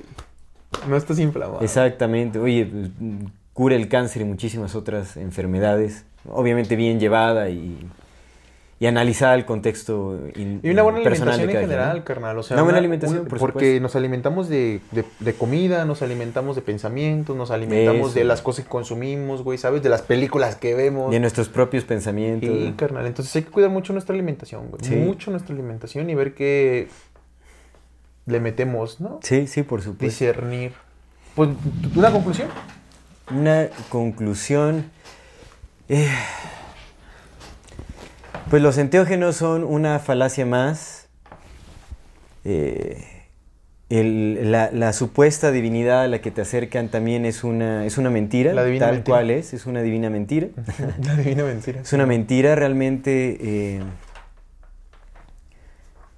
si hay divinidad en ello, hay divinidad en todo. y Entonces es lo mismo. O sea, no quiere decir que sean más especiales, no quiere decir que te acerquen a Dios o que se- encuentres a Dios ahí. Tampoco quiere decir que te hagan Dios, ¿no? Porque eso también es a lo que te están acercando, a, a- a la creencia de que potencian eh, tus habilidades cognitivas y todo eso. Yo creo que el dormir bien y el comer bien ayudan más que los enteógenos para la regeneración eh, neuronal. ¿no? Ejercicio. El ejercicio, Claro. exactamente. Entonces, no, no son, no son eh, una herramienta para el despertar. No tienen nada que ver con el despertar. Si tienen relevancia es para eh, revelar la, la emocionalidad y el tipo de pensamientos que hay dentro de nosotros y, y también para eh, hacer uso del, del potencial que tiene el- la autogestión eh, con la sanación, el, el efecto placebo, se ve que es, es- es evidente que puede llevar a, a moldear la realidad, entonces por eso es que yo siento que eh, tiene una gran funcionalidad en la curación o en la sanación de, de- de- de enfermedades, de, problemas físicos. Y, probablemente también podrían tenerlo de mentales, pero yo no le jugaría en ese, en ese campo definitivamente. Eh, la cuestión, ya tendremos nuestro episodio de los chamanes, pero tampoco confiaría en ningún supuesto chamán, porque pues ya eso también ha sido muy manipulado. Entonces, eh, pues las conclusiones son, si se busca la divinidad en algo que sea en el momento, en el aquí, en el ahora, en el silencio, sin perderse en él, Porque también es, es- parte de, de a lo que se nos quiere llevar, ¿no? Eh, el silencio también es movimiento, el silencio también es actividad, el silencio es servicio, el silencio es que te importe el prójimo, el silencio es amor también, ¿no? Entonces, eh, pues vayamos a lo que verdaderamente es divino y, no nos encerremos en prisiones mentales que son las que se nos han impuesto de, distintas maneras. Y la psicodelia o los antiógenos es una de esas prisiones. Entonces, pues, eh, no lo sé. Su... no lo recomiendo. Mi conclusión, no lo recomiendo. Sí, sí, carnal. Saquen los cuadros. No En, especial esas sustancias que te llevan a, a las alucinaciones, por supuesto. Porque es, es el, donde Es hay que- más pues grado es que de... todas, ¿no? Los antígenos justamente van hacia allá. Así es. Sí. Pues bueno, Es- vámonos a la es- sección de el algo. interesante. Eh, es algo interesante, es, es interesante, pero pues está culero, ¿no? Y es que este fin de semana fue, hubo, bueno, esta semana hubo muchos, no sé, no sé qué esté pasando. Mira, la otra semana, cuando salga este video, seguramente ya tenemos como más insight acerca de lo que está sucediendo, pero esta semana hubo un montón, pero un montón de actos, pues ya narcoterroristas, yo creo que se consideraría, güey, en varias ciudades de la ciudad, carnal. Ok. En varias ciudades de la ciudad, en varias ciudades del país. Eh, en Tijuana, en Celaya, en Guanajuato, en Jalisco. O sea, hubo una explosión esta semana, carnal, aquí en el país de pues mucha violencia, mucha, mucha violencia, pero ya actos de quemar, de explotar, ¿sabes? Como pues ya terrorismo, carnal. Y no sé. De pronto fue muy, o sea, fue muy coordinado, güey. Muy coordinado. Como a- algo pasó o algo está pasando o algo quisieron tapar o, o simplemente ya se activó algo y estuvo, estuvo muy extraño. O sea, muy feo por pues, la- toda la gente que lo vivió, ¿no? Pero muy, muy extraño. Entonces nada más habrá como que ponerle atención a esto que está sucediendo porque pues nos están pasando un chingo de cosas. Así para más Inri, si de por sí ya estamos cargados de un montón de Ujú. cosas que pasan, pues todavía le echan más leña al fuego, ¿no? Eh, pero pues yo lo único que considero acerca de esto, carnal, es que mm, gracias a Dios por el presente, ¿no? Es lo Así único es. que tenemos por este momento. Y si ahorita estás bien y nos estás escuchando, estás en tu casa y puedes poner, ¿no? Estás escuchando este podcast y nos estás oyendo y estás tranquilo, pues qué bonito. Qué bonito. Sí. Y es con lo que me quedo. Qué, qué bello. Y gracias también por acompañarnos en gracias, ese camino. Gracias, gracias por, Por hacernos eh, parte de su compañía, de- Sí, muchas gracias. del día a día o Muchas del gracias. momento en el que nos vean o nos escuchen, pues sí es, es bonito, ¿no? Poder extender la conversación a una comunidad más grande, que de eso se trata, ¿no? De- Sí. El crear comunidades de pensamiento crítico que busquen eh, el crear un nuevo imaginario. Sí, amigo. Estoy completamente de acuerdo. Vámonos a las recomendaciones. Échele. Pues yo quiero recomendar... película de terror que vi. Híjole, no, eh, pero bueno, las recomendaciones que quiero hacer, pues por ahí va más o menos. Ese es el trabajo de Gaspar Noé, no recomendándolo como algo benévolo o algo benéfico. Gaspar Noé es el director francés que tiene la película de Irreversible, de Enter the Void, de, Ah. de Clímax o de Climax. ¿no? de estas películas, porque eh, ahí se deja ver mucho de la agenda. Definitivamente es un director que pertenece a, a Todos. este, a este lavado cerebral, a este eh, manipulación mental. Yo lo creo, o sea, no lo he estudiado, pero pues por lo que deja ver en sus películas es muy, este, muy notorio porque empuja el consumo de ciertas sustancias. También deja ver algunas cosas, como en la película de Climax, que no tiene mucho que vi.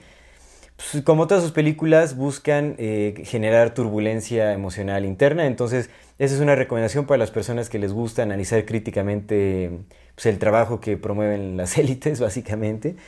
Y en Climax, por ejemplo, se deja ver cómo un poco de la agenda eh, de la creación de psicosis a través del consumo de LS LSD. Se- ahí se ve muy claro justamente de cómo es este otro, esta otra versión de, de La cara, sustancia, ¿no? la otra cara, donde todo puede tornarse a caos y parece ser que es muy... es más común de lo que parece. Los malos viajes son muy frecuentes. Sí, Muy, esa es la, verdad no dicha, ¿no? Exactamente. Ajá. Ok. Entonces, eh, analícenlo críticamente, Gaspar Noé, no es como que diga, en algún momento llegue a decir, uy, peliculón y todo, pero ahorita ya es como, véanlo críticamente, ¿no? Sus películas dejan ver qué es lo que se está empu- empujando en la agenda de la psicodelia y, y de la manipulación mental. Ok, ok. Bueno, pues mi recomendación sí es eso que quería hablar, ¿no? No porque, pues, es Pink Floyd. A mí me gusta mucho ese pinche disco. Ya sé que es súper manipulado y todo. Pero para que lo escuchen como también... No sé si les despierta lo mismo que a mí, que cada vez que lo escucho ya como que más, cada vez más siento como que, güey, esto está matemáticamente formulado, ¿sabes? Sí, sí. Por eso lo, lo escucho también, porque digo, güey, sí está. Se llama Animals, es el disco de 1973 de Pink Floyd, Animals. Son seis canciones, pero duran como 10 minutos, así. Cuatro de ellas duran como 10 minutos. La de Dogs dura 17, entonces el disco tiene una duración como de 45 minutos. Y, este, y es esa. Ok. Esa es mi recomendación. Y otra, y otra por si no la saben, pero si no lo, si no lo saben, es, es- este igual no es necesario que lo hagan, pero sí, sí pon- investiguen este tema de, de que el disco de, de Dark Side of the Moon empata perfectamente con El Mago de Oz. Sí, Porque pues El Mago de. Oz es una película hecha para controlar y para Sí, sí, manipular. la, usan, lo, la usaban en el MK Ultra Con mucho simbolismo sí, por supuesto. No es nada coincidente, ¿sabes? No es una coincidencia para nada. Ah, y por supuesto, este tipo de cosas eh, eh, eh, no las escuchen o no las vean bajo el efecto de alguna. Por favor, Sí, no. bajo un estado hipnótico enteogénico. Ni de motita. Ni de motita, porque pues sí, sí, sí. De todo, sí, sí, por supuesto. Ay, mi corazón jesuita. Pero bueno, pues demos por terminado Sí, este episodio. sí, sí. Eh, ya nos extendimos bastante. Muchas gracias por ¿Qué duró como aguantarnos. tres horas? Eh, y Sopas. la tostada. Bueno, entonces nada más terminemos rapidísimo. Eh, suscríbanse a nuestro canal si aún no lo ha hecho. Denle click a la campanita para que les llegue notificación cada que saquemos nuevo video. Síganos en nuestras redes sociales como MorfatiMX. Si les gusta lo que hacemos, por favor, ayúdenos compartiendo nuestro contenido para llegar a más personas y seguir creciendo. Eh, si tienen oportunidad de eh, dejarnos un donativo, un aporte económico, lo agradecemos de todo corazón. Eso nos ayuda a sostener este, eh, este programa y a seguirlo desarrollando. Eh, únanse a nuestro grupo privado en Facebook, Comunidad Fati, para participar en Voces de la Comunidad. Y pues yo creo que es todo. Muchísimas gracias por acompañarnos hasta este. Y gracias a Ancuna Kitchen. Gracias a Ancuna Kitchen, exactamente. Esto es Amor Fati. En la infinita brevedad del ser. Hasta luego.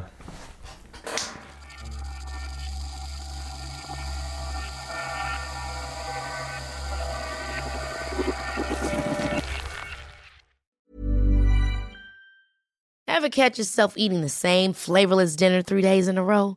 Dreaming of something better? Well, HelloFresh is your guilt free dream come true, baby. It's me, Kiki Palmer. Let's wake up those taste buds with hot, juicy pecan crusted chicken or garlic butter shrimp scampi. Mm. Hello Fresh. Stop dreaming of all the delicious possibilities and dig in at HelloFresh.com.